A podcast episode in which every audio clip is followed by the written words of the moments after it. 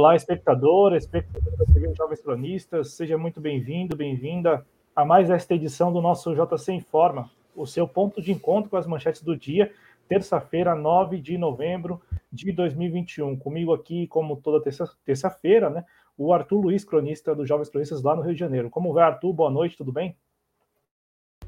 Boa noite, Cláudio. Boa noite a todo mundo que está nos ouvindo, que está nos escutando, né? E que está nos vendo, né? É, como eu gosto de falar, né? Bom dia, boa tarde, boa noite, porque pode ter gente que esteja vendo fora do ao vivo, né? É, Rio de Janeiro, como sempre, essa situação é engraçada. Hoje houve uma situação até bastante quanto é, inusitada para qualquer sociedade comum, porém não inusitada para o Rio de Janeiro, né? Parece que aqui nós temos uma situação um pouco complicada com, com a situação de favelas, com o complexo se chama Complexo de é, Israel, oriundo de um pessoal que é traficante, que tem uma relação é, também com milícias, mas muito, é, muito alinhado com o pensamento é, atual desse, desse protestantismo meio confuso no Brasil, né, que é aliado com o pensamento de Israel, sendo que Israel não é cristão, enfim, essas coisas que nós vemos hoje em dia nessa. nessa é, eu não gosto de usar o termo distopia, eu vou falar do termo que o Marx usa, que é a miséria filosófica que origina na miséria é, da religião, né? E aí, é, hoje ocorreu uma situação bem engraçada, porque, se não me engano, foi a Globo que, com helicópteros, percebeu uma situação interessante. Há um tempo já se fala sobre uma relação entre aquelas favelas ali, é, para que se construa uma ponte. E o, e o último governo do Eduardo Paes não construiu a ponte, o governo do Crivella não construiu a ponte, o governo atual do Paz não conseguiu construir a ponte, e a proposta de edital, se não me engano, tinha sido liberada inicialmente com 3 milhões para poder construir uma ponte conectando é, uma favela a outra, né? Que é, tem tipo. Não é um rio, né? É, é, é como se fosse um valão. E parece que já tinha finalizado o edital em 5 milhões de reais para a construção da ponte local. E parece que eles conseguiram construir a ponte com simplesmente 270 ou 370, não lembro agora o valor exato. Vamos botar aí 370 mil reais é o tráfico conseguindo se organizar muito melhor do que o Estado brasileiro e conseguindo construir uma ponte necessária para a conexão. A informação é essa, eles construíram a ponte. Construíram a ponte com 370 mil reais, enquanto o, o é, edital estava no final para 5 milhões para poder construir a ponte.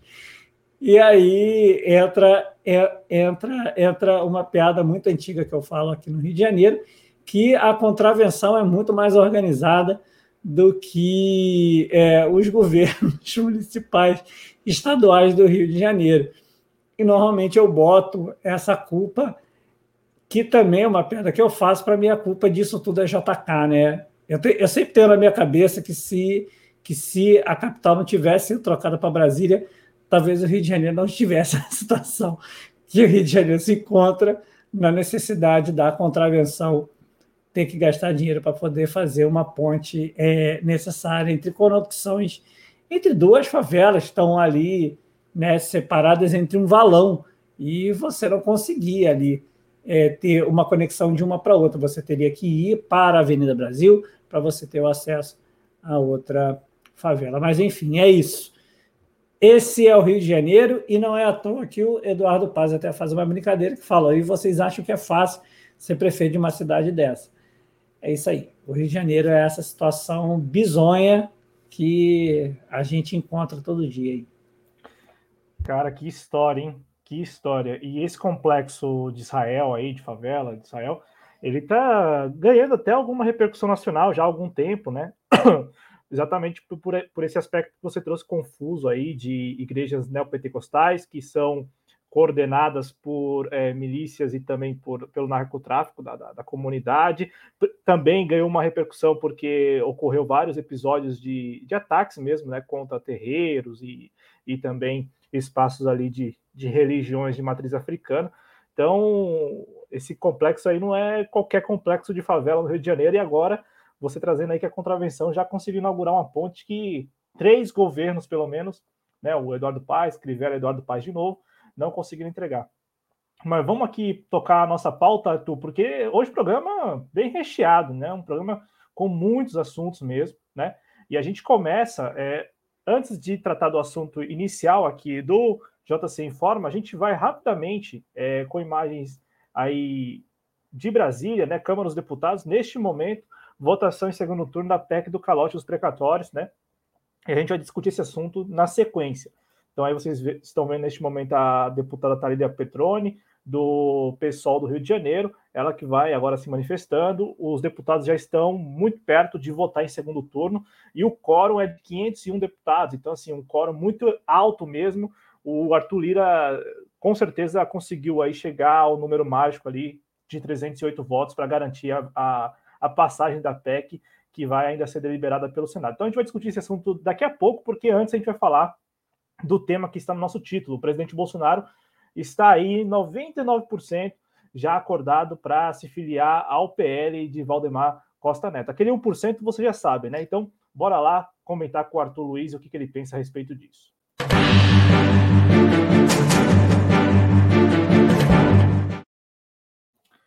Pois é, então o presidente está aí, faltando 1%, nas palavras dele mesmo, né, para se filiar ao PL, o Partido Liberal, que já foi Partido da República, o PR, né, e tal.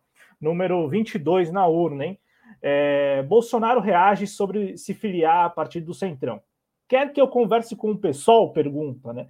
Eu não sei se o pessoal quer conversar com ele é, presidente está quase acertado com o PL de Valdemar Costa Neto, ex-aliado do PT e preso no mensalão. Esta é a linha fina da Folha.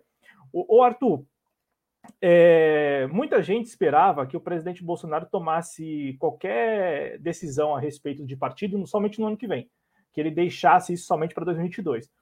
É, parece que não, parece que de fato agora vai se filiar ao PL no dia 22, né? Dia simbólico, número do PL também na urna e tal. Você acredita, Arthur, que o, a chegada do Sérgio Moro, a entrada do Sérgio Moro no, na disputa e também a filiação do Sérgio Moro que ocorre amanhã influenciou é, o presidente Bolsonaro a antecipar essa decisão que ele poderia também deixar para março do ano que vem ou para próximo de março do ano que vem, que é a data limite ali para se filiar a um partido e concorrer à reeleição? Bem, é só uma dúvida agora que eu fiquei na minha cabeça. O Dallagnol vai no mesmo dia do Moro ou é outro dia? Não, o Dallagnol vai em outro dia. Amanhã é só o Sérgio é Moro. Amanhã. Pô, aí o Sérgio Moro não ia deixar. Pô, é, é o dia é... dele, né? É o dia dele. É, é, coleguinha, né? É coleguinha de, de, de, de acerto de, de pena. É, enfim. É, bem, com, com, com a presença de Sérgio Moro, é, o Bolsonaro ele não é, ele não é estúpido. Eu, se, eu, sempre faço essa, essa discussão aqui em casa com, com, com a minha mãe, principalmente, já que ela também já participou de movimento sindical, movimento partidário. É, e aí a minha mãe ela, ela, ela acaba usando o termo burro e tal, falando, não, ele não é burro. O Bolsonaro ele é inculto. Inculto ele é.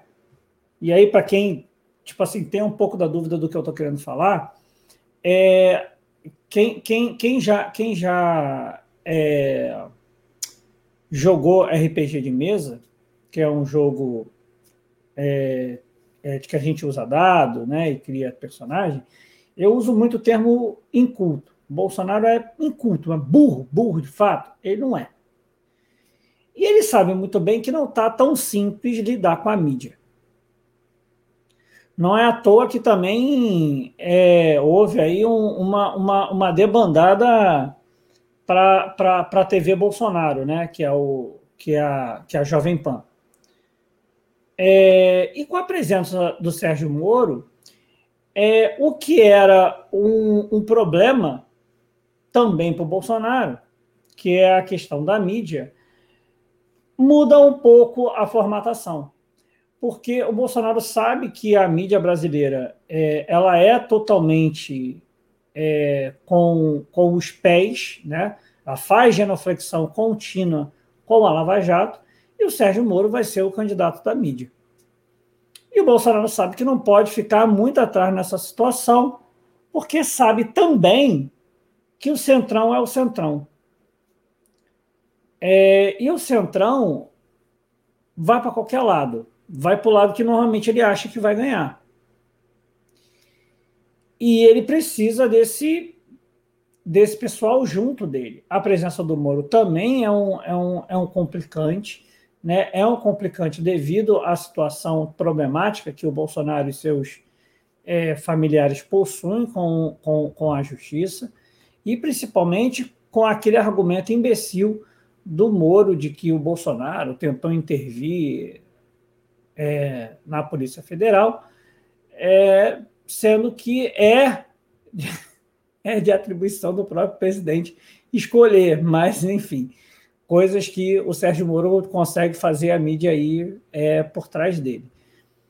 É, o Bolsonaro precisa desse, desse, desse apoio, dessa, é, dessa estrutura para poder é, ter essa essa força lá na frente da eleição, até porque parece, né, e nós vamos falar na frente, que está uma confusão a situação do Auxílio Brasil, e até porque precisa ter alguma possibilidade de salvar os seus filhos, porque parece que a situação está complicada e salvar a própria pele, porque eu não creio que a justiça, a justiça não, vou usar o termo melhor, que o imperialismo não vai deixar o Bolsonaro livre e aí, ah, pô, mas o Bolsonaro não esteve alinhado a pautas específicas do imperialismo? Sim, mas é aquela questão. Para você poder continuar um processo destrutivo, não custa nada você jogar um peão em um momento X para ser é, para ser comido, desde que a peça que vai comer esse, esse peão você vai comer ela depois. Quem joga xadrez sabe muito bem essa situação. A gente viu isso com é, com, com o Cunha, a gente viu isso com o Sérgio Cabral, e todas as estruturas do golpe e todo o processo que ocorreu de 2016 para cá não sumiram a partir de então. O Bolsonaro sabe muito bem desse processo, mesmo que ele tenha uma questão é, de como eu falo, né, e repito, de que ele seja inculto, ele não é totalmente estúpido e ele sabe que pode se tornar muito complicado lá para ele. Se liga ao PL, o Partido Liberal, né? O Brasil, como sempre, tendo partidos com siglas que não representam é, o nome, né? Partido Liberal. E aí, né, igual como o Livres, né, que foi o que falou, não, Bolsonaro não vem por Livres. E aí a gente sabe o que aconteceu lá na frente. Mas é isso aí. E já que o Adriano está aí, é, eu fiquei rindo demais com o 99%. Eu acho que o Adriano vai lembrar disso porque me veio na cabeça automaticamente é, uma, uma fala da época do Eurico Miranda, que falou: o Ronaldinho está 99% no Vasco. E a gente sabe o que aconteceu. Que o Ronaldinho não foi para o Vasco, foi para o Fluminense. Eu fiquei rindo por dentro, porque eu lembrei dessa, dessa fala do Eurico Miranda. Tá aí o, o, flamenguista Arthur Luiz, né? É, o Arthur Luiz que não perde uma, hein? É, é como bocalhoca. Ô, ô, Arthur, mas aí, já que você trouxe o, o Eurico Miranda para conversa, rapidão, é, você acha que esse 1% que falta aí para o presidente Bolsonaro é, se filiar ao PL, ele é determinante mesmo? Pode ser que o presidente volte atrás nessa decisão já anunciada? Porque, convenhamos, né? Se ele, é, de repente, der para trás, é, o ônus ele já assumiu, que é o gesto escancarado de mostrar para todo mundo, inclusive para sua militância, que ele nunca foi um cara de fora da política, de que ele é um cara que, que tem ali é, laços é, para lá de, de, de, de, escancarados, né? Eu estava procurando o termo aqui, né? É, mas laços para lá de consolidados com o Centrão há muito tempo. Então, o ônus ele já assumiu. Com, com essa divulgação de ontem para hoje, o ônus ele assumiu. Qual é o ônus? Olha, a minha imagem agora não pode estar mais colada ao Centrão do que indo eu para um partido do Centrão, como é o PL, né? Me filiando ao PL. Você acha que esse 1% aí, ele de, eu sei que no caso do Vasco, o 1% foi muito importante, né? Porque o 1% determinou que o Ronaldinho não, não fosse contratado pelo Vasco. Mas é, você acha que esse 1% pode, de repente, é, permitir ao presidente a, a, abrir mão dessa escolha, dar, dar, dar para trás nessa, nessa história do PL, da, da filiação ao PL? Então, basicamente, a gente tem como proposta o PL e o PP. Né? E aí fica engraçado que toda vez quando eu falo PP e eu falo um U antes, né, parece que eu falei UPP, né, que é algo do Rio de Janeiro. É, ou PL ou PP. É, a questão específica vai ser quem tem a maior capacidade de ter vagas suficientes e controle suficiente é, é, para poder manter a base do governo. Basicamente é isso. Porque uma outra base do governo é uma base muito mais ideológica. Né? O que sobrou do DEM é, se estrutura como uma base muito ideológica do governo. Né? O que sobrou do, do, do, do novo se mantém como uma base muito é, muito fidedigna ao, ao, ao governo também. É, e muito por uma questão ideológica. E aí fica a questão é quem é do centrão que vai ter a maior capacidade. Eu não sei, eu não lembro exatamente, até esqueci de procurar isso, como está é, a relação de peso no, no Congresso com o PL ou o PP, mas provavelmente o que vai definir basicamente a ida dele para o Partido Liberal ou para o Progressistas vai ser basicamente o tamanho da bancada ou talvez se criar a, alguma, é, alguma conversa e um dos partidos está oficialmente como vice. A questão é que quando um partido desse está oficialmente como vice, vai se entender quem é que vai vir como vice. O Bolsonaro vai quebrar a sua ligação totalmente com os militares, não vai ser um militar como vice, vai ser um militar oriundo de um outro partido. Se ele tiver no PL, vai ser um militar que esteja no PP se for do PP, vai ser o militar que esteja no PL. Se ele quebrar essa relação com os militares, uma boa parte da, da, do próprio tipo de discurso do presidente se perde. E aí cria aqueles problemas que é o que nós vemos hoje em dia. É um governo que parece que não sabe, quer dizer, não é que não parece que não sabe para onde vai, não sabe de fato para onde vai. E pode criar um problema para si lá na frente. É, um problema que, é, dependendo para outros partidos, é até uma vantagem. Né? Vários partidos aí querem que o Bolsonaro não consiga ser eleito para conseguir captar seus votos de forma correta, não é uma análise errada. É, espero eu que nós não tenhamos, é, mas eu sei que isso vai acontecer, que nós não tenhamos o segundo turno entre embates de é, com alguém de direita, independente da direita que seja.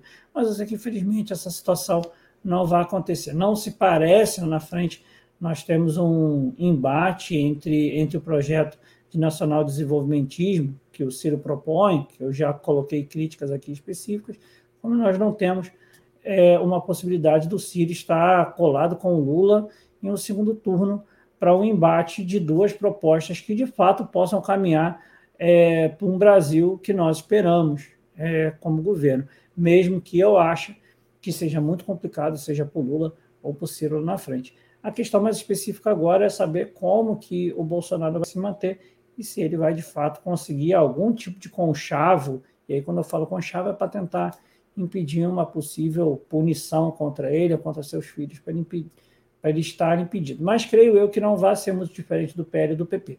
Parece parece, pelo que está acontecendo, que a relação maior hoje em dia está sendo é ao PL. Mas aquela questão, o Bolsonaro mesmo falou, eu sou do Centrão, e não é mentira, ele é do Centrão, ele foi formado basicamente pelo Paulo Maluf. Sempre esteve lá colado com o Paulo Maluf. Então não dá para esperar muito diferente do que nós vemos aí. Só foi aquele Bolsonaro diferente, todo, é, todo caricato a mais, porque é a forma que ele pensa, mas também foi a forma que ele conseguiu é, ir para o segundo turno e conseguir mais votos. É, é, só, só um, comentário sobre o que você acabou de falar. Eu, eu particularmente até fiz essa análise, é, inclusive eu estava revendo o vídeo que eu mandei para o companheiro Noé Gomes lá do canal Voz da Legalidade. Ele pediu um vídeo no final do ano passado para fazer uma, uma espécie de retrô, né? E eu tinha notado, Arthur, que em 2019 o presidente Bolsonaro ele até conseguiu interpretar mais ou menos bem a personagem de político de fora da política, né, do tal do outsider. Ele evitava ali encontro, encontros com lideranças do centrão. Ele indicou para a liderança do governo no Congresso figuras que estavam em primeiro mandato. Vide a própria Joyce Hasselman, que foi líder do, do, do governo no Congresso, o Major Vitor Hugo também.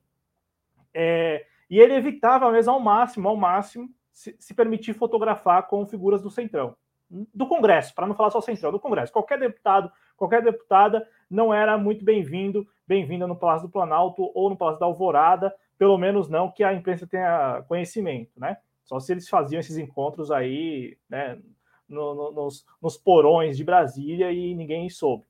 Em 2019, já em 2020, eu percebi que o presidente Bolsonaro ele não conseguia mais interpretar aquela personagem, ele já não conseguia mais viver distante mesmo dos seus amigos de longa data, né? Porque são amigos, assim.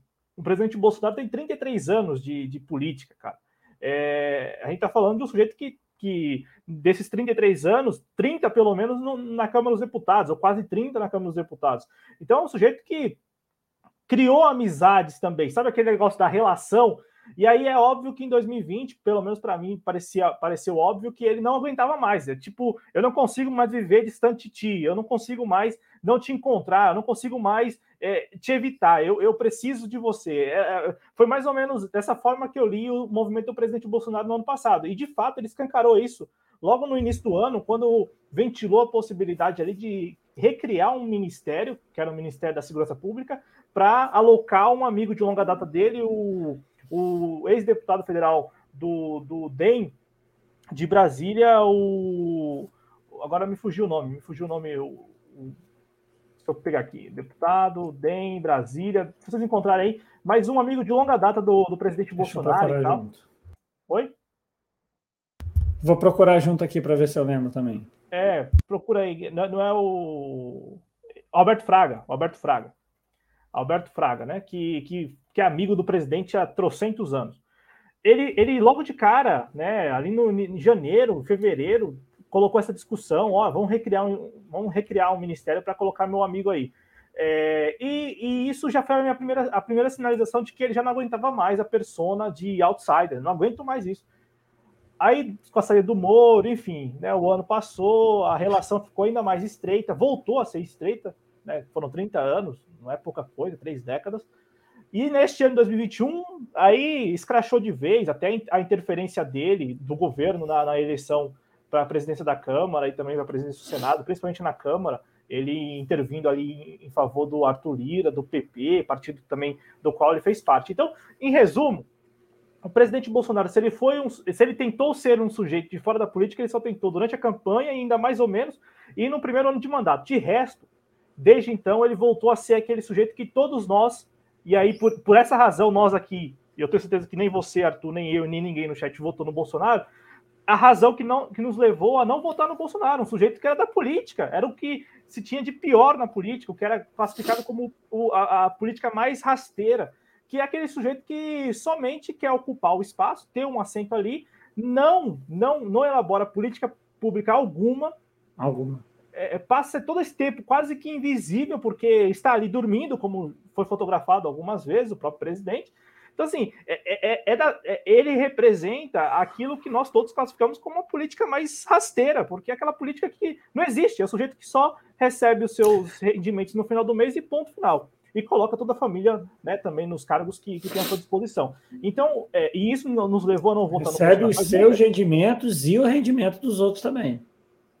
É, e o rendimento dos outros também. É. Ainda tem isso, né? Leva, leva o seu e leva o dos outros. Mas isso nos levou a não votar no Bolsonaro. Muita gente, mesmo ciente disso, a imprensa mesmo, a imprensa mesmo, ciente de todos esses fatos, ela deixou passar ileso. Deixou. deixou que a narrativa de que o Bolsonaro era um candidato de fora da política prevalecesse. E eu digo isso, Arthur, porque agora, agora eu vejo reportagens extensas mostrando o histórico do Bolsonaro, quem é o Bolsonaro. Ora, com três anos de mandato, agora... agora que a gente vai apresentar para a sociedade quem é o presidente da República, é isso? De onde vem o presidente da República? Convenhamos, né? Então, Arthur, eu, meu comentário que eu faço a respeito do que você acabou de dizer é que o presidente Bolsonaro, ele, neste gesto de insinuar, mas insinuar para valer que vai se filiar a um partido, ao Partido Liberal, é o gesto mais escancarado de que ele nunca esteve fora desse grupo aí, nunca quis estar fora desse grupo. Né? Então o ônus ele já assumiu. Aí a respeito dos partidos, para te perguntar, eu li na Folha, e faz sentido que eu li na Folha, porque de fato é, é, alianças locais envolvendo o PP, envolvendo o PL, envolvendo o PT, por exemplo. O, na Bahia, o PL até recentemente fazia parte da base de apoio do governo do PT, do Rui Costa. Aí o PL decidiu abandonar o barco para poder se juntar ao ACM Neto e, de repente, é, constar ali da aliança do, do, do, do, do União Brasil ao governo do estado da Bahia, tendo como cabeça de chapa o ACM Neto. E na Bahia, o PL abandonou o PT, mas o PP segue apoiando o PT. O PP da Bahia, por exemplo, faz parte da base de apoio do, do Rui Costa, do Partido dos Trabalhadores. No Piauí, a situação é, não é muito diferente. O governo do PT com, conta ali na base de apoio com o PL do Valdemar Costa Neto. Então, é, como que fica também? Não, nem falo o presidente Bolsonaro, porque para mim parece que ele tá, é o menos preocupado em relação a, a isso, a, a dar explicação para o seu eleitorado. Ele fala o que ele quer e o eleitorado engole, ponto final. É, a militância do Bolsonaro engole mesmo. Tanto é que até essa, essa, essa iminente filiação, a militância já está engolindo também. É, e eu lamento, eu lamento profundamente, porque eu gostaria muito de ver pessoas brasileiras e brasileiras um tanto originais. Eu gostaria de vê-los assim, poxa, não, agora agora já não dá mais. Pô, tem que ter um. Tem que ter, eu, acho, eu acho que todos nós deveríamos ter ali um senso crítico a, a, minimamente apurado, né?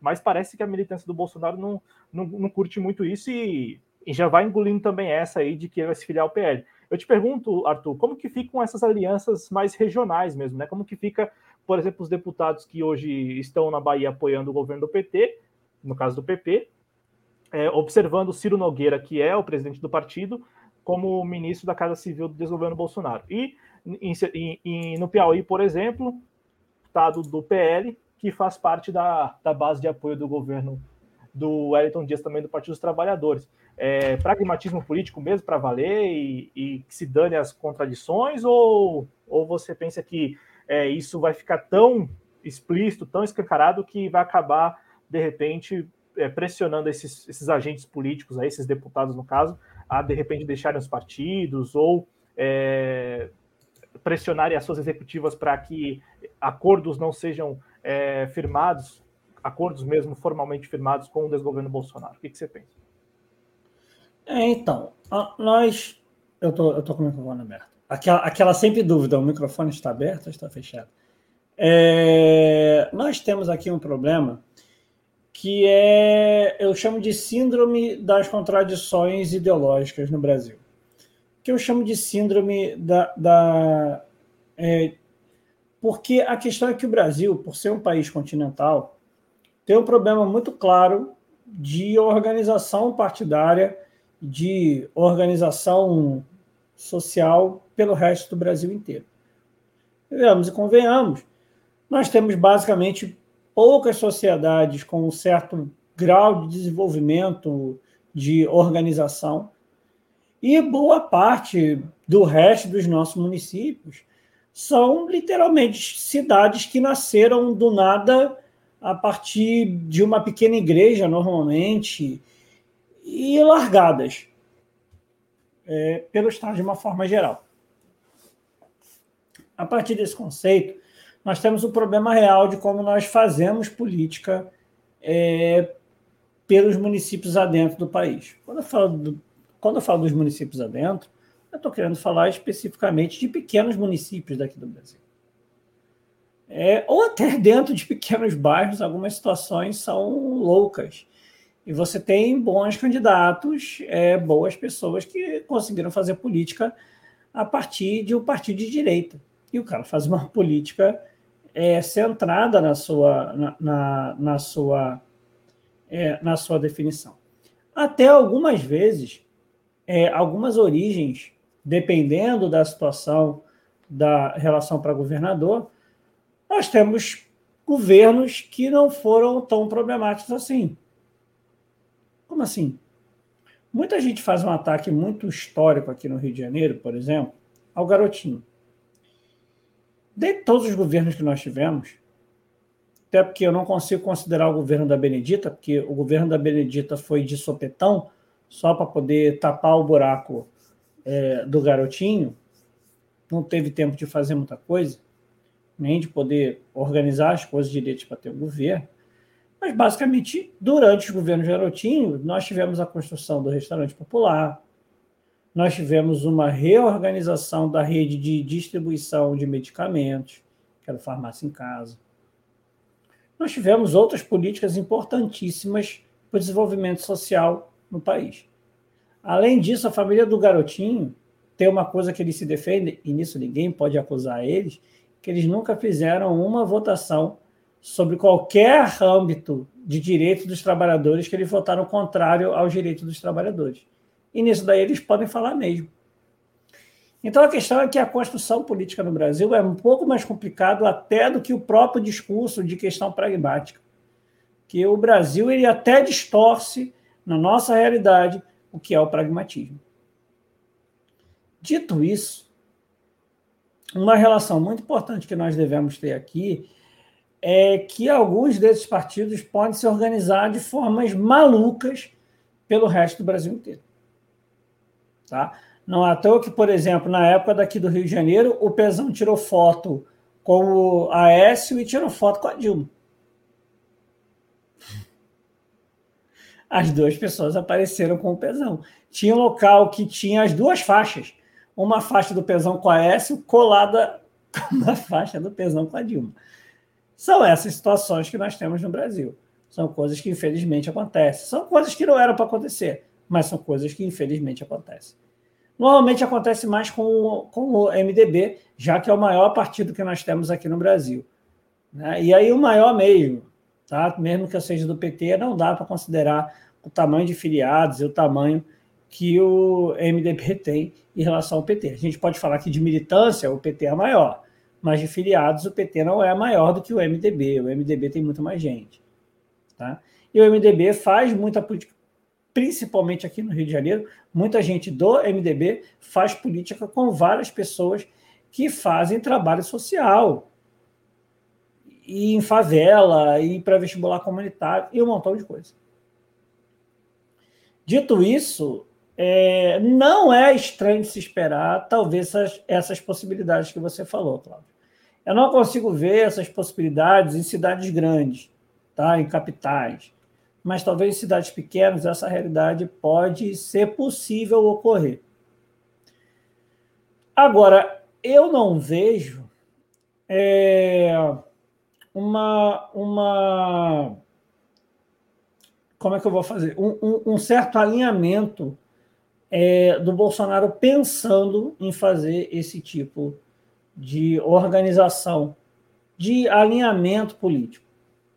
Né? Eu acho que, na realidade, quem vai muito mais tocar essa política específica eleitoral vai ser o próprio PL, porque eu acho que ele vai para o PL mesmo. Eu não consigo crer que ele vá para o PP.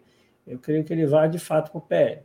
E para mim é o PL que vai fazer esse tipo é, de caminho com ele. Agora, só para poder responder aquela sua pergunta lá inicial, eu não sei se foi necessariamente uma pergunta ou uma frase, enfim.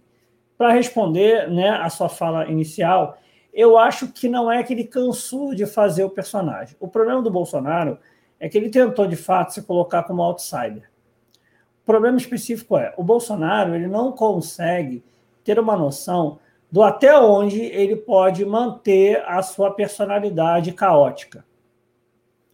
E aí, essa sua personalidade caótica conseguiu criar problema dentro do próprio PSL. Ele conseguiu fazer pessoas que estavam alinhadas com Bolsonaro mudarem muito rápido, porque o governo não conseguiu andar. Como o governo não conseguiu andar, quem estava ali por uma questão não ideológica, mas por uma questão para tirar proveito, Joyce Hasselman, é, Dória, o. O que foi ator pornô, eu esqueci o nome.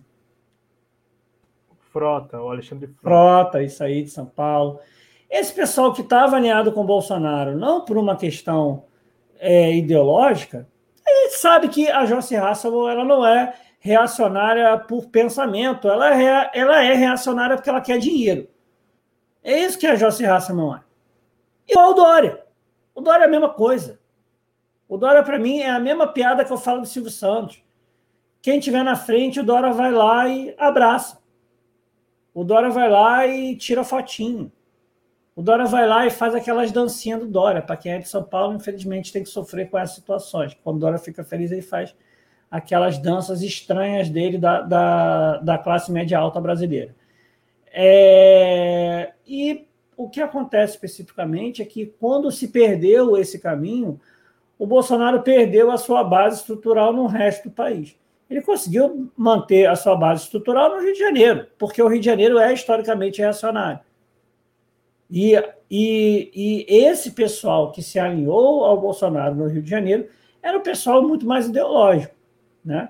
Tirando o, o, o Whitney Houston, ou que eu sempre uso, eu, eu uso o Whitney Houston, para quem não sabe, é o Wilson Witzel, que é aqui no Rio de Janeiro, para quem não sabe, se pegou uma piada de que o nosso governador se chamava Whitney Houston. Eu não sei quem começou com isso, mas eu sei que isso se alastrou de uma forma que se perdeu todo o controle. E todo mundo chamou o, o Wilson Witzel assim. O Wilson Witzel queria é, dar os seus voos distante da mãe.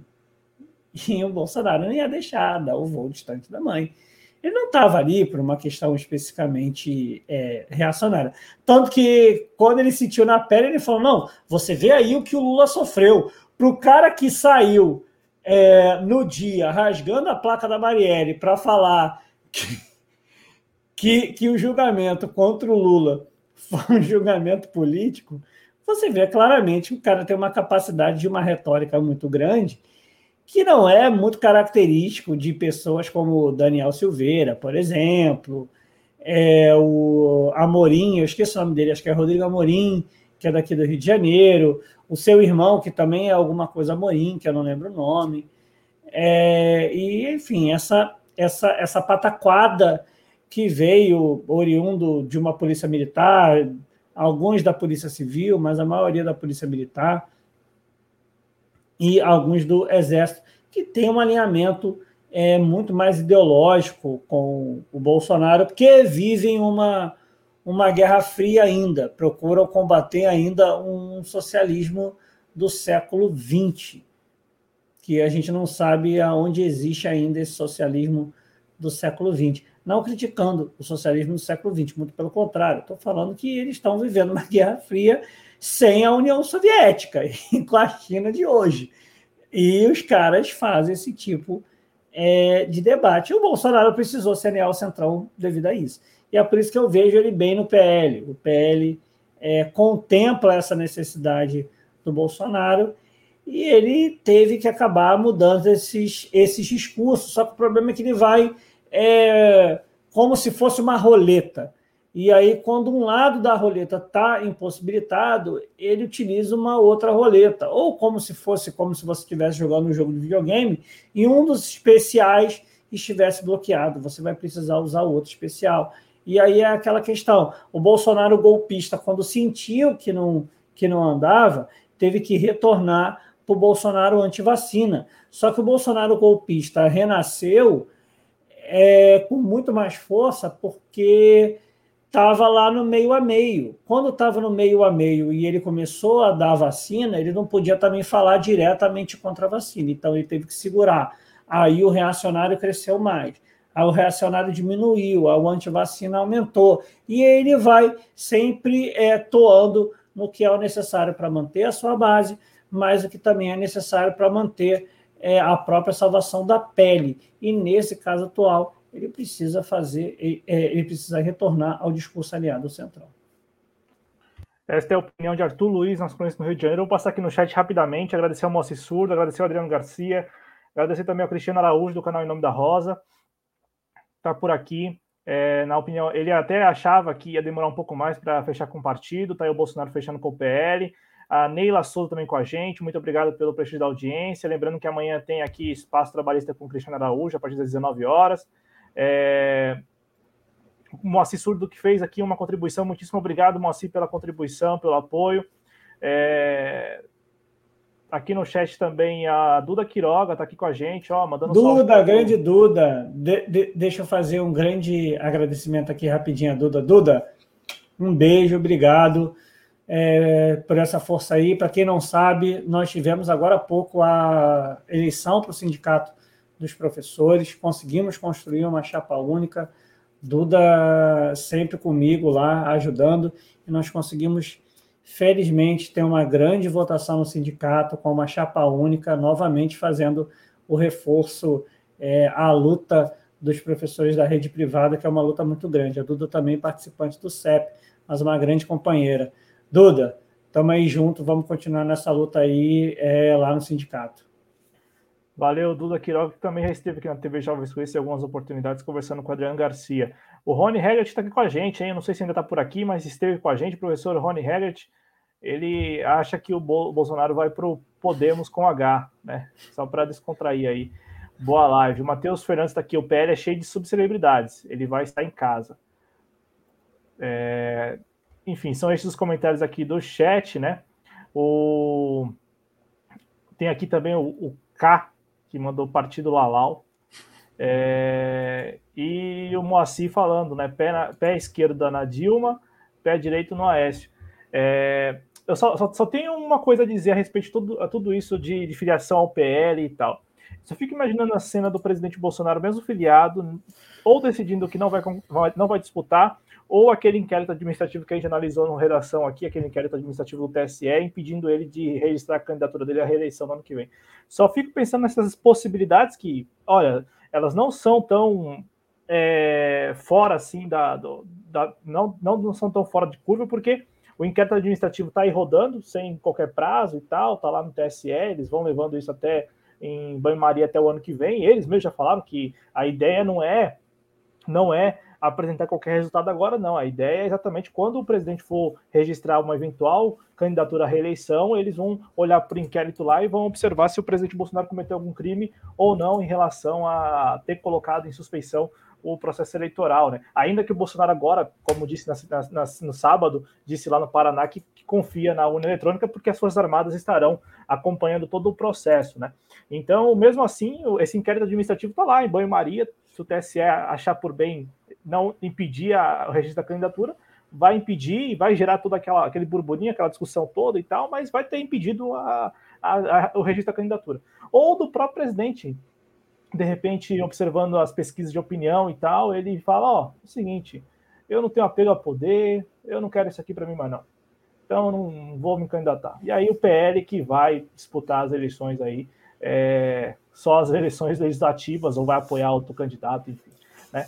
São possibilidades, são possibilidades que a gente tem que esperar o tempo, né, para poder se confirmar ou não. Mas é bacana a gente também olhar para todos é, é, todas essas possibilidades para porque senão fica só nessa. Agora ele, ele filiado a um partido quer dizer que ele já tem todas as chances para ser o candidato e tal. Não, pode ser que ele decida não candidatar ou o próprio é, o TSE o impeça lá em agosto, setembro. Bem, naquelas decisões bem típicas do TSE mesmo, sabe? Com 15 dias para eleição, 40 dias para eleição como aconteceu com Lula lá em 2018. É mais ou menos isso. Só que normalmente acontece com um lado só. É, geralmente isso acontece com um lado só, mas agora, olha aí, agora vai ter aquele discurso, né? É, aquele discurso de que, olha, se, se isso acontecer, vai ser o discurso de que nós estamos aqui combatendo equívocos e, e, e crimes de todos os lados, né?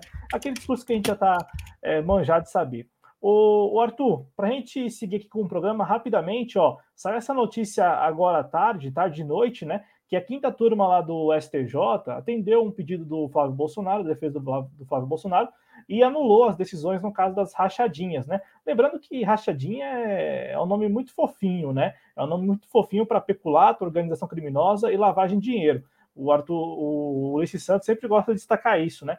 Um é ão, mensalão, petrolão, e o outro é rachadinha, é fofinha. Então, é bem fofinho mesmo os crimes de peculato, organização criminosa e lavagem de dinheiro que teriam sido cometidos aí pelo Flávio Bolsonaro, senador da República. E aí, Arthur, eu só pergunto aqui, até no GC mesmo. Esta quinta turma do STJ, quando a Lava Jato estava lá no, no, no seu ápice e tal, era tida como a câmara de gás, porque ninguém saía de lá vivo, nenhum nenhum requerente de HC e tal saía de lá com um pedido atendido. Pelo menos desde 2020 para cá, né, inclusive no início deste ano, rolou uma decisão também favorável ao Flávio Bolsonaro.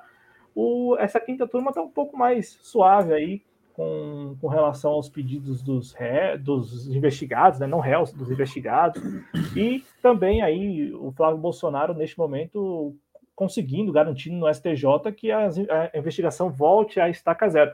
Ainda que, se você quiser comentar, ainda que a alegação da defesa tenha algum certo sentido, porque fala de foro privilegiado, então não caberia a, primeira, a justiça de primeira instância ter é, coordenar essas ações, como acabou coordenando ao longo de 2019. Então, fique à vontade para repercutir esta notícia aí, uma garantia do STJ ao Flávio Bolsonaro, com a defesa alegando algo que é razoável.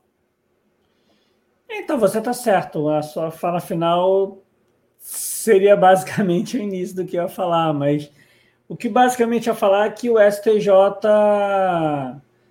é, erra acertando né? ou acerta errando, eu não sei. Quer dizer, acerta errando, eu vou usar o acerta errando. O que, que eu vou falar o acerta errando? Porque a questão é que o argumento do Flávio procede.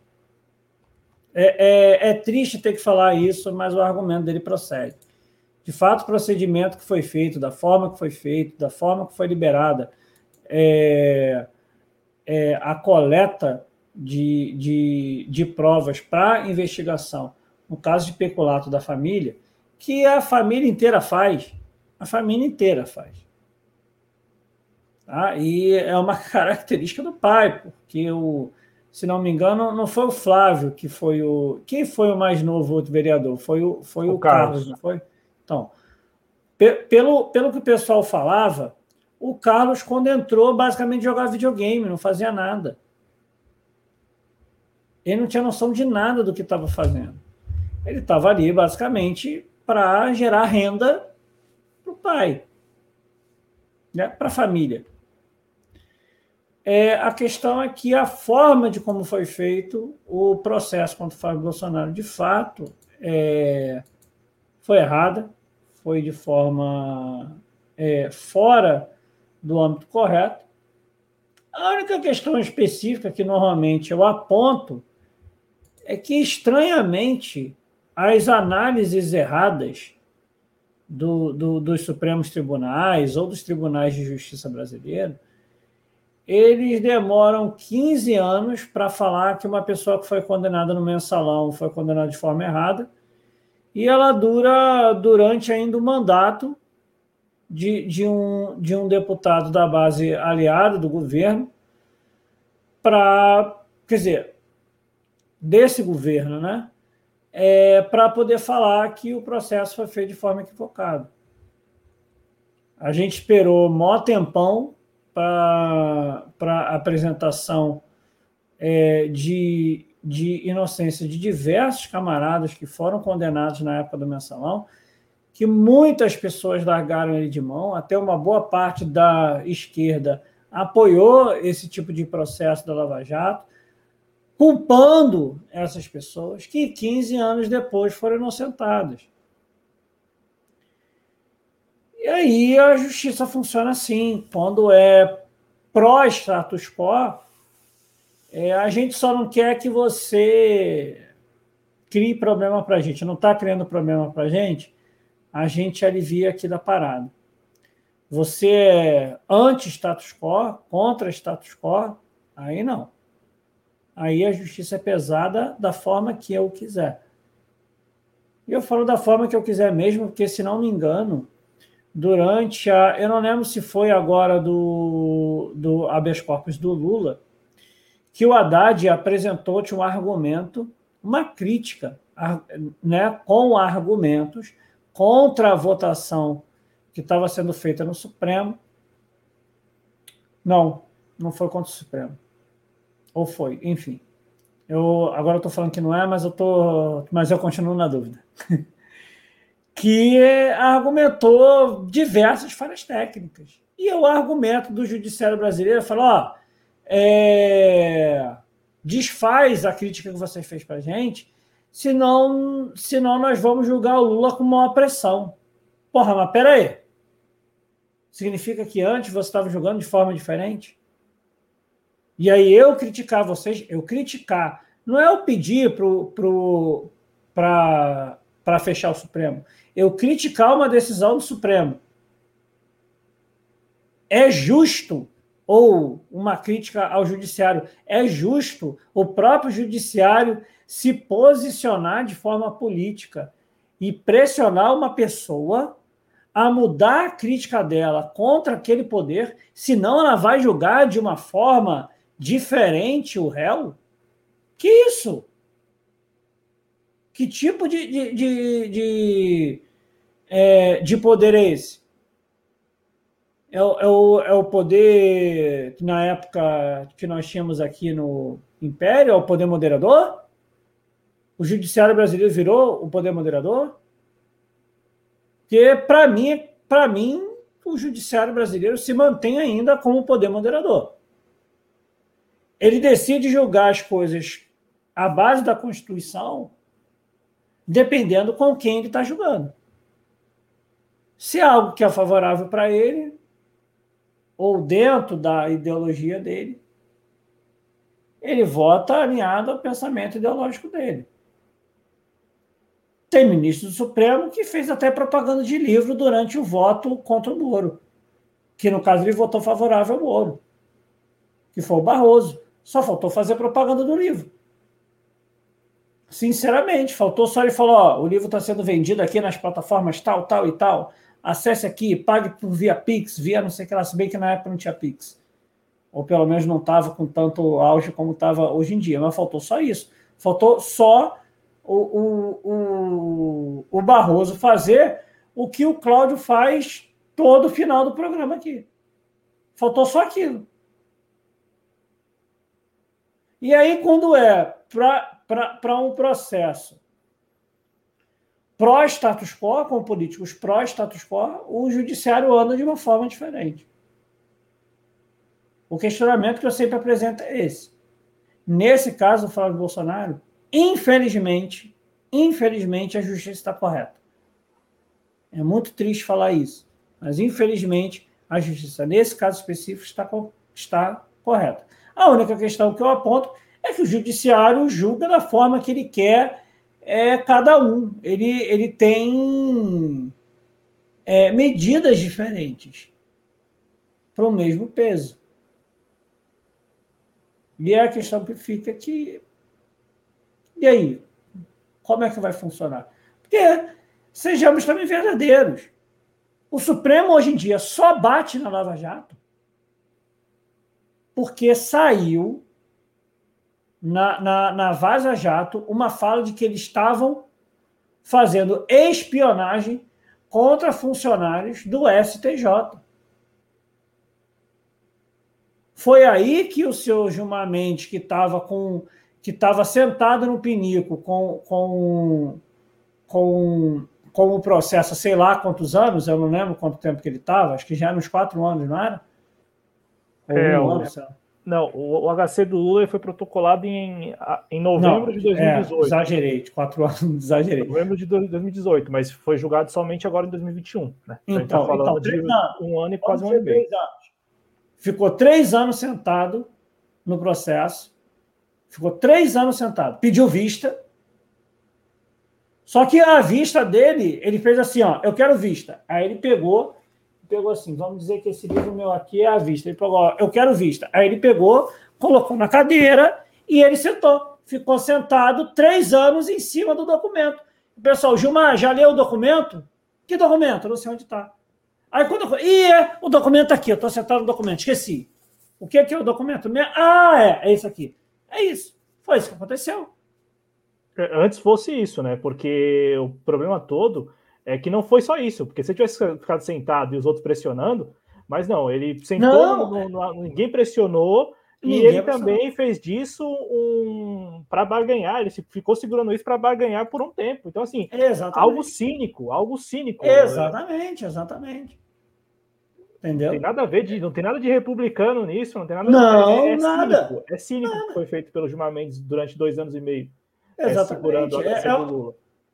Perfeito. É, é, o, é, o, é o que eu falo. É, é um poder que escolhe a forma que julga cada, cada, e aí, ó, teve. Te, eu, eu te passo aqui depois. É, enfim, é isso. O judiciário é isso. Infelizmente, dessa vez, fizeram a coisa correta. O problema é que eu não comemoro uma votação correta contra o Flávio Bolsonaro, porque eu sei que essa votação correta é, para o Flávio Bolsonaro não significa que o judiciário pense de uma forma diferente. O judiciário continua pensando da sua mesma forma para defender os seus próprios, é, seus próprios privilégios.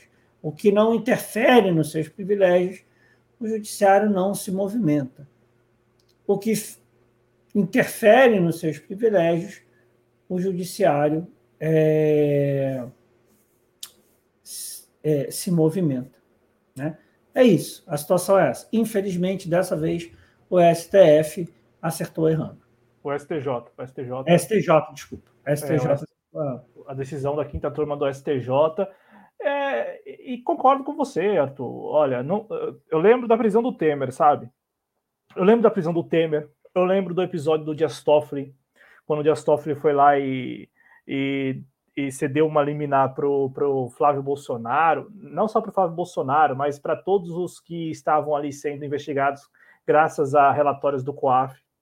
É, eu me recordo desses episódios. E nesses episódios, eu posso garantir a você, do episódio do Temer, eu vim aqui e falei que não tinha nada, que, que a prisão era ilegal e tal. É, e é, foi legal mesmo. Depois, o episódio do, do, do Dias Toffoli, com relação ao COAF, também analisei aqui. Não, eu via como correta a decisão. E agora, de novo, também, eu concordo com você. Concordo com você. Agora, o que está colocado, que é o que deve ser discutido e debatido mesmo, é por que para alguns a quinta turma do STJ é a tal Câmara de Gás e para outros não, não, não é nada disso. Chega lá, consegue tudo muito rapidamente, né? Então, é, e, e, se de fato, né? E se de fato é, tá rolando alguma coisa aí, a gente precisa debater e primeiro e também investigar e, e descobrir quem está molhando, de, tá molhando a mão de alguém, quem está recebendo, né? Quem está molhando é quem está recebendo. Eu não, eu não acho nem que tenha molhação de mão. Lá, lá na Bahia, acho... a desembargadora, que fez a primeira delação hum. aí de desembargadora do judiciário, disse que molhava a mão. Tem outro agora desembargador. Então, não, é porque. Por... Eu tô falando porque os caras tocam. Não, é, não, é, não, é, não, é que eu falo. também. É que eu falo normalmente que o judiciário, ele normalmente não faz acordos com cobrança de mão molhada. Eles normalmente fazem acordos com melhoria do, do, dos seus privilégios. É dar uma melhorada no auxílio educação, no auxílio livro, nesses auxílios que o, que o judiciário brasileiro tem que até o Gregório do Viver, acho que foi a, uma das únicas coisas que eu acho genial que ele fez dentro daquele programa dele é, que ele fazia de política, eu nem sei se existe aquilo mais, foi uma vez ele fez uma piada de que o teto constitucional do judiciário brasileiro não é o teto, é uma laje, porque teto é quando você não consegue subir. E o magistrado brasileiro, ele sempre sobe no teto. Então não é teto, todo mundo tem teto tirando o magistrado. O magistrado brasileiro tem uma laje, porque na realidade ele fica em cima da laje.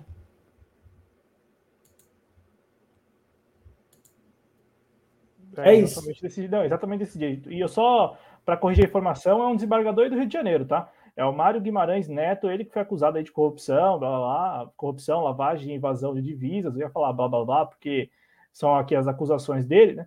E, e aí ele vai também tá aí fechando uma delação. Ele e a desembargadora da Bahia lá são os primeiros aí e tal, a fechar a delação premiada.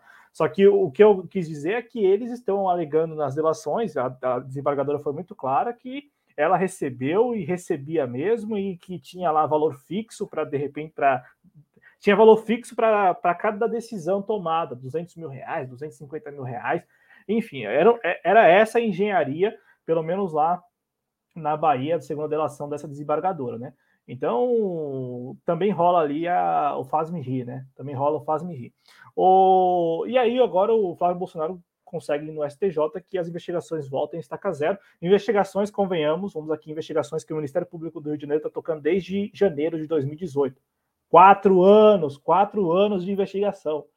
Quatro anos. E não pode, e não pode, o Ministério Público do Rio de Janeiro não pode acreditar as decisões do STJ ou não avanço da investigação, porque o Ministério Público foi livre e leve solto por dois anos, 2018 e 2019.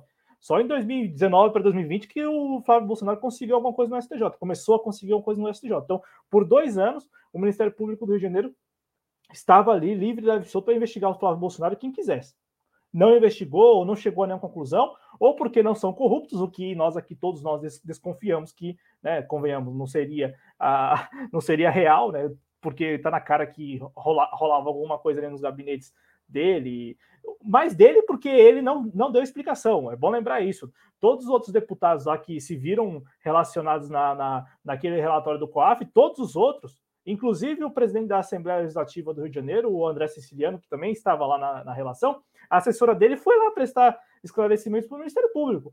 Todo mundo foi prestar esclarecimentos para o Ministério Público. O único que fugiu, saiu fugi, fugindo aí Brasil afora, foi o, o senhor Queiroz, foi o Fabrício Queiroz. Ele quem saiu. Ele não foi lá prestar esclarecimento nenhum para o Ministério Público. Por isso que todas as toda a repercussão recai só sobre o Flávio Bolsonaro, porque de todo mundo que estava relacionado ali, o único que não quis dar explicação foi o Fabrício Queiroz.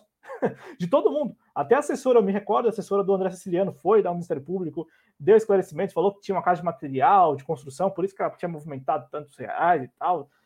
Parece que o Ministério Público acolheu e entendeu que era essa mesma fonte de, de renda da, da, da assessora do André Siciliano. Agora, de resto, o, todo mundo foi. Só o Fabrício Queiroz que não quis ir, fugiu, né? Fugiu. Vamos sim, vamos discutir isso agora, Arthur. A gente está aqui com a segunda tela, né? Segunda tela aqui, o computador travando igual um negócio maluco, mas é... já vou mudar até o GC aqui, porque a PEC do calote ela foi aprovada, né? Então, só a manchete para a gente discutir rapidamente. É... hoje mais cedo, né? Hoje, durante o dia, a, Câmara dos Deputados ficou se debruçou aí para votar a PEC do calote, a PEC dos precatórios passou o dia todo votando esse texto, principalmente os destaques, né, para poder terminar o primeiro turno e aí sim votar em segundo turno. E aí, é, duas coisas, né? Primeiro, um, um, destaque que previa a mudança ali, né, retirar do texto a, a, proposta de mudança no teto de gastos. Lembrando que a PEC é dos precatórios, mas o governo conseguiu embutir lá na PEC dos precatórios uma espécie de jabuti, né? Colocou lá, ah, vamos colocar aí é, a mudança também no teto para a gente ter um alívio, um, um alívio fiscal é, no ano que vem, um alívio orçamentário no ano que vem, né, ter um respiro aí é, no ano que vem. E aí, esse, tinha um destaque lá, Arthur, que previa retirar essa mudança da PEC dos precatórios. Aí não conseguiram aprovar, não, na verdade, o governo conseguiu reunir 308 votos para manter esse, esse trecho. Então, foi mantido aí a, a, foi mantida a mudança no teto de gasto. Só que um outro destaque aí sim do novo é, o governo não conseguiu reunir os 308 votos, e aí o destaque do novo ele foi aprovado, né? Por falta de votos do governo. É, o, o novo conseguiu retirar do texto ali uma, uma tentativa do relator, né? E também do, do relator, que é o Hugo Mota, do Republicanos, e também do próprio desgoverno Bolsonaro, de driblar a regra de ouro, né? E aí também, além de dar o alívio fiscal em relação ao teto de gastos, além de estabelecer o teto para os precatórios e parcelamento e tal, também é, o governo queria driblar a regra de ouro e aí com isso é, contrair dívidas, no caso, para poder pagar despesas correntes, né, como salários e tal. E aí o novo conseguiu ali, é, o novo, que eu digo assim, o plenário da Câmara dos Deputados, o governo não conseguiu reunir os 308 votos e aí esse, texto, esse trecho foi suprimido, foi retirado do, do, do da, da, PEC dos precatórios que agora passou na Câmara. E passou na Câmara com uma larga vantagem. A gente tem imagem aqui, inclusive, do momento em que houve a confirmação do placar. Então, 323 votos a favor, 172 contra. Né? Semana passada o placar foi bem mais justo, né? 312 votos a favor, 144 contra. Então, o Arthur Lira ia apostando no quórum, né? Vocês lembram que no início do programa eu falei que havia ali 501 deputados no plenário da Câmara, terminou que o quórum foi de 496, então um quórum alto mesmo, né? São 513 deputados.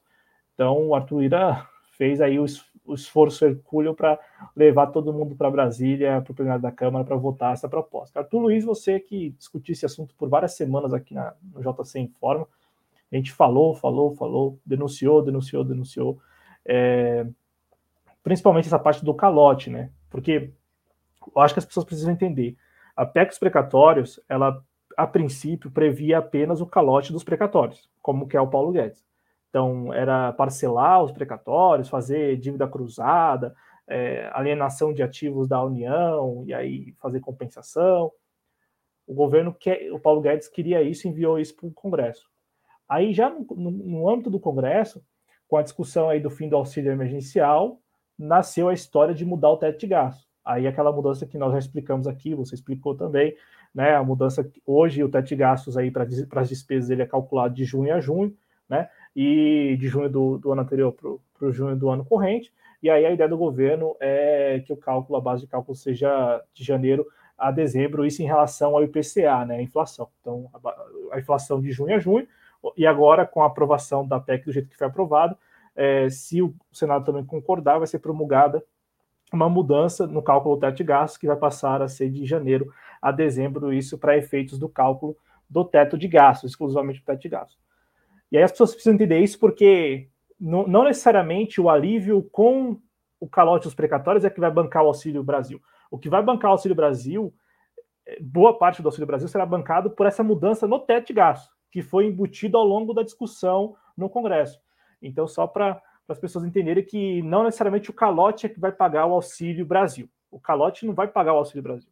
O que vai pagar o Auxílio Brasil aí na, na, na ideia do governo e na ideia desses deputados que votaram a favor da PEC é a mudança de cálculo é, do teto de gasto, que vai dar um alívio ali de quase 50 bilhões de reais, segundo a, as contas do próprio governo aí, e para o Auxílio Brasil são necessários, a princípio, 40 bilhões se for 400 reais mesmo, aí vai passar um pouco mais disso.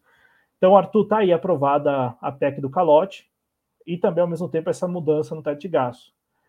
O calote, a mídia defende, porque a mídia também defende um teto para os precatórios. Desde 2017 não tem teto para os precatórios, tem que pagar porque é determinação judicial e ponto final. Com a PEC, agora tem um teto para os precatórios. Então, os precatórios agora se o Senado concordar, o Senado votando, aprovando, vai ter um, um teto também para os precatórios. Então é a expansão do teto de gasto, é um movimento para expandir o teto de gasto. Não valia para os precatórios, agora vai passar a valer se o Senado concordar. E esse outro ponto que é um ponto assim que a mídia já não concorda, que é a mudança no teto de gasto, que é mexer no teto de gasto. Como que você lê esse movimento da Câmara, que aprovou em dois turnos, a gente discutiu até a viabilidade disso, eu lembro que você falou que não passava, eu falei que passava no primeiro, mas não passava no segundo, e terminou que nós dois erramos, que passou nos dois turnos, tá aí passando e indo para o Senado. Que leitura você faz desse, desse movimento da Câmara que, e também do Arthur Lira, que mostrou força aí, conseguindo a aprovação em dois turnos de uma PEC que, em parte, a imprensa e os analistas econômicos apoiam, que é a parte do teto de gastos para o calote dos precatórios, mas, em parte, a mídia e os analistas não concordam que é a mudança no teto de gastos. Então, é, temos agora um problema grave para ser carregado para todas as outras pessoas que forem governo. Todo próximo governo brasileiro vai ter que fazer o cálculo orçamentário em cima de nada. Porque essa, para mim, é a maior preocupação que eu tenho entre todas as situações, a maior preocupação que eu tenho. Ah, mas, pô, mas e o calote dos precatórios, e não pagar os precatórios, e o mercado? Calma, a situação dos precatórios é. A gente pode até falar depois, porque eu explico uma situação até do judiciário que é problemática, que foi uma parada feita na época do Fernando Henrique. Vamos primeiro nessa situação que eu acho muito mais complicada. Quando você faz a análise é, do valor é, da mudança né, inflacionária de julho a julho, tem uma lógica específica. Tem uma lógica específica porque um governo começa em janeiro. Se o governo, se, se, se o governo começa em janeiro, já há uma possibilidade de você fazer uma avaliação inflacionária a partir de é, um semestre do que aconteceu anteriormente a você. Quando você tem que fazer uma lógica orçamentária a partir do seu primeiro ano de mandato, você dificulta todo o processo de como você vai analisar a questão para frente. Qualquer governo que inicia, inicia a partir de um. E aí, o próprio governo, mesmo o mesmo governo, ele inicia o ano tendo que fazer uma ótica de uma análise do que vai acontecer lá na frente, do que ele vai ter que mexer, a partir de, de uma suposição, vai ter que ser tudo suposição, que não há nenhum dado anterior para ele poder utilizar. Então, a base de julho e junho tinha, tinha, tinha esse fundamento. Hoje em dia, todo governo vai ter que fazer uma proposta a partir do nada. Mas por que, que o Bolsonaro, então, está fazendo isso, se isso é ruim para ele? Não, isso não é ruim para ele. Isso é bom para ele, porque o Guedes sabe muito bem o tipo de política que ele está fazendo. O Guedes está fazendo política do mercado se autorregular. Só que a mão invisível do mercado não faz carinho. Ela faz uma outra coisa que eu não posso falar aqui. Então, como o Guedes sabe o que a mão invisível do mercado faz, a gente está tendo inflação em cima de inflação. Então, ele sabe que vai aumentar. Agora, qualquer outro governo que tenha o mínimo de responsabilidade com uma gestão vai pegar uma situação totalmente caótica. Esse é o primeiro ponto. Segundo uma ponto. Uma dúvida, Arthur. Diga. Uma dúvida, porque eu já te ouvi falando disso aqui, inclusive eu te ouvi também na quinta-feira no Capilaridades. É, mas a, a, PEC, que foi aprovada hoje, ela é bem específica quanto à mudança de cálculo para efeito do teto de gasto. Não Sim. necessariamente para o orçamento como um todo. Não, é, é, é que eu é estou usando o orçamento como base, mas é o teto de gasto, isso aí. Mas certo. a questão. E isso também é complicado, porque você não tem essa, essa informação. A informação vira uma zona. Porque, porque o teto de gastos. Quando, quando você define um teto de gastos, você define a partir de uma base. Você não tem mais essa base. Mas a, mas a base agora proposta pela TEC é de janeiro a dezembro. Isso. E aí você fala que não tem a base porque a discussão do orçamento vai ocorrer como a Não, vamos lá, vamos lá, vamos lá. Deixa, deixa eu reformular então. Deixa eu refazer então, para me fazer ser mais é, entendível. Quando você define o limite do teto de gastos a partir de uma inflação considerando ela de julho a junho, o seu limite de teto de gastos ele é apresentado por uma inflação de julho a junho, ok? Mas ele é referente ao ano, ao próximo ano. Então, quando você faz essa referência do quanto você vai gastar, você faz uma referência do limite de teto de 2022 a partir de um semestre de 2021, do último semestre, do primeiro semestre de 2022. Então você tem uma base inicial do que você vai fazer. Agora, o seu teto de gastos, o seu limite de teto de gastos de 2022 vai ser feito a partir da inflação de janeiro até dezembro. Você vai Mas ter do que ano fazer... anterior, não é? Do ano anterior, de 2021, nesse caso. Isso, só que qual é a questão? Tudo que vai acontecer lá na frente, você não sabe como você vai desenvolver porque esse ano vai ser referente para você conseguir definir algo específico. Porque se a sua inflação no ano, no ano inicial for X, for, quer dizer, X não, vamos dizer, seja bem menor do que o do outro ano, você já dificulta o processo de como você vai fazer essa, essa, essa inflação. Por que, que ela é feita no final do ano? Ela era feita no final do ano porque você pega um final de ano onde você tem um processo de mais geração de emprego, e aí você tecnicamente, tecnicamente, você tem como ter um controle maior dessa inflação, e você consegue ter um controle maior de como você vai ter essa inflação. Agora, quando você não utiliza uma base do próprio ano, você utiliza tudo do outro ano, você tem uma, é, você tem uma maior dificuldade de controle desse valor. Então, todo governo vai chegar no próprio ano, quando ele chega no ano de, 2000 e, de, de, de 2022, por exemplo, ele vai ter que chegar já, ó, tudo que a gente vai fazer aqui vai ter que valer para o próximo ano. E a gente não sabe o que vai acontecer. Antigamente, ele já tinha uma noção do que ia acontecer, porque ele já tinha seis meses do anterior. Agora não, tudo que ele vai propor para o próximo ano, ele vai ter que ser feito todo naquele mesmo ano. Então você tem uma maior dificuldade de controle, porque você não tem muita noção. Você começa o governo, você começa um ano a partir de algo vago, você começa às cegas. Então isso é muito complicado. É muito fácil para um governo que tem uma política inflacionária, porque aí vai tudo aumentar e o limite só sobe. Né? Essa, para mim, é a minha primeira preocupação. Acho que deu, deu, deu, deu para me fazer mais claro não, agora. Não, quanto à sua, à sua opinião e também à sua leitura, eu, não, eu, eu entendi. Só o ponto que eu tinha, já tinha ouvido falar aqui na terça-feira, né? Aí, na terça-feira retrasada ainda. Aí na quinta, somente eu vi lá no Capilaridade, eu tava, passei lá, eu não curto muito chat, mas eu passei lá e te vi, vi você falando também sobre isso, sobre essa questão de não ter parâmetros, de não ter referência. Aí eu fiquei, poxa, mas Aí eu fui tentar ver na PEC, que, tá, que, que, qual é a mudança, né?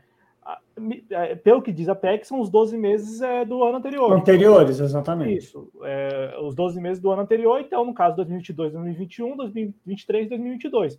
E isso, isso. também só válido para o teto de gás. Aí a minha dúvida era exatamente é, onde que se encaixa essa, essa, essa questão de não ter, não ter, uma base. Mas aí você já falou que o que está. É porque você começa do zero. Você começa o ano do zero. Quando você começa o ano, exemplo, quando você começa em janeiro, você, você já tem uma noção do quanto de inflação já aconteceu. Entendeu? Para você poder propor. E aí você não propõe tendo que ainda em dezembro ter um valor. Não, eu já vou propor a partir do meio do ano. Do meio do ano eu já tenho a definição do que vai acontecer.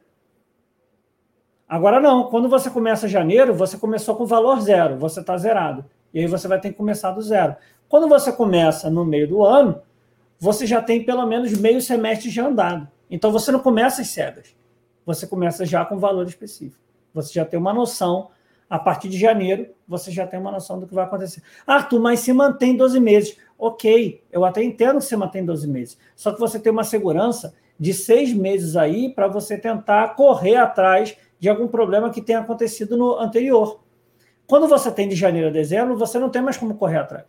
Porque você só vai conseguir correr atrás no próximo ano. E aí qual é o problema? Dependendo da situação, o controle de uma inflação no final de ano é muito mais difícil. Porque, por exemplo, como que você vai ter um controle de uma, de uma inflação numa época onde tecnicamente você tem muito mais gente comprando, todo mundo recebe o 13 terceiro, todo mundo recebe férias. Quer dizer, todo mundo não, mas uma boa parte das categorias recebem férias no final do ano.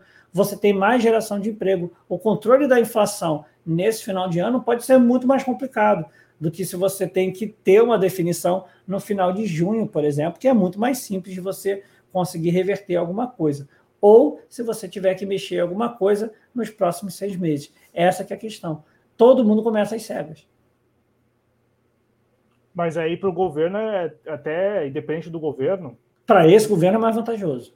Certo, mas se for, por exemplo, um outro governo e a gente esteja falando de algo que é exclusivamente para o teto de gastos, imaginando, vai, um, um governo que, que, que, entenda também que o teto de gastos deve ser revogado e tal. De repente, Não, a... a... inflação, a inflação alta, ela é, ela é interessante, porque dá um alívio, como vai dar para o governo no ano que vem. É... É, então, é aquela questão. A mídia faz um ataque específico, e aí o problema é que isso, com uma manutenção do teto de gasto, é muito complicado. Por quê? Quando você tem o teto de gastos, ah, mas o governo conseguiu remoldar. O governo conseguiu remoldar para algo específico. E para algo específico que, vamos ser sinceros, é uma questão muito mais eleitoral. Se você quiser fazer isso por uma questão de que eu quero aumentar o salário mínimo acima eu quero fazer um investimento em educação acima. Ninguém vai conseguir fazer esse processo. E aí você vai ter que utilizar da, de uma política inflacionária para você poder aumentar. Só que se você criar uma política inflacionária para poder aumentar o gasto sem você poder aumentar o salário acima da inflação, você destrói a própria lógica de uma política social-democrata ou, de um, ou de uma política social-liberal, que seriam, por exemplo, é, governos mais é, progressistas que nós tivemos aqui. Eu não falo nem em, em, em, um governo socialista, porque falar em governo socialista no Brasil, a pessoa tem que estar muito fora da realidade.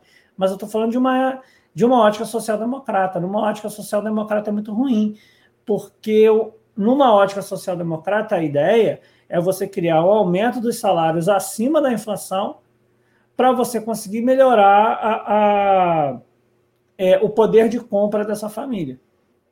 Com a lógica do teto de gastos, você tem que, para ter mais recurso, você precisa obrigatoriamente criar uma política inflacionária, mas o teto de gastos impede de você fazer um aumento do salário mínimo acima da inflação. Então, você tem que gerar política inflacionária para você poder gerar uma sobra de dinheiro, para você gerar política de, de distribuição. A política de distribuição é muito limitada, é muito mais limitada do que aumento de renda, do que aumento de investimento em saúde e educação e tecnologia, por exemplo. Então, no caso, um governo mais democrata está travado com, com, com, com essa possibilidade dali da frente. É, então aí a saída seria de fato revogar o teto de gastos. Acabar com o teto de gastos. O teto de gastos tem que é. acabar. Não é só essa palhaçada, porque eu não vejo ainda a possibilidade dentro dessa lei de se fazer a possibilidade. Pelo que eu li, posso até estar equivocado, mas pelo que eu li, eu não vi ainda nenhuma possibilidade que libere o aumento de salário mínimo ou de investimento em educação. Quer dizer, investimento em educação em outros setores talvez até dá, porque o que eles estão fazendo aí é, é fazer esse tipo de coisa, mas aumento de salário mínimo, de estipulação de salário mínimo, eu não vejo. Só que o problema é que isso estimula a você só conseguir aumentar a sua renda a partir de criar uma política inflacionária. E aí é muito complicado. Como que você vai estimular a política inflacionária para você conseguir aumentar o rendimento? A gente vai ter que ficar eternamente uma cultura inflacionária, é isso? A gente vai ter que criar a cultura inflacionária no Brasil para poder para a gente poder desenvolver um, um, uma política desenvolvimentista no país? Acho que essa não é, é, Quer dizer, acho não. Eu quero que esse não seja o caminho que a gente tenha que andar. É... E agora. Agora, só para você entender, agora eu entendi, tá? Agora, depois de agradeço a sua paciência aí, mas eu entendi o, o, a linha de raciocínio, principalmente essa parte é, que parece um tanto assim ó, óbvia, né? E eu falo isso porque eu fiz essa leitura também de maneira muito óbvia e tal.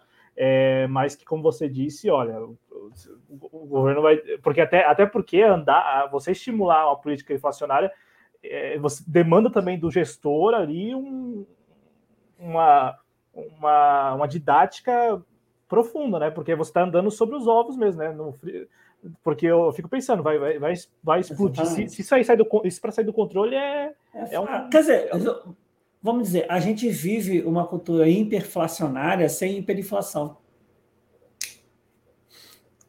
A gente está na época do Sarney, sem ter hiperinflação, porque como nós temos uma moeda que é, eu vou usar esse termo só de brincadeira, é menos grande do que é, é, as nossas outras moedas, né? É uma moeda de valor unitário pequeno, é uma inflação de 10% já é uma inflação muito alta principalmente com o que foi feito de reforma trabalhista, reforma previdenciária, que não resolveu a situação que era necessária. Então, as pessoas perderam renda, a inflação come mais renda ainda da população, e aí a gente está tendo, hoje em dia, nós vivemos um, um, uma realidade hiperinflacionária sem uma hiperinflação, ou seja, sem uma inflação é, de, de, de mais de dois dígitos mas uma inflação de dois dígitos já é necessário para destruir essa, essa nossa economia é, atual, é, do jeito que está do, do jeito que está sendo andado.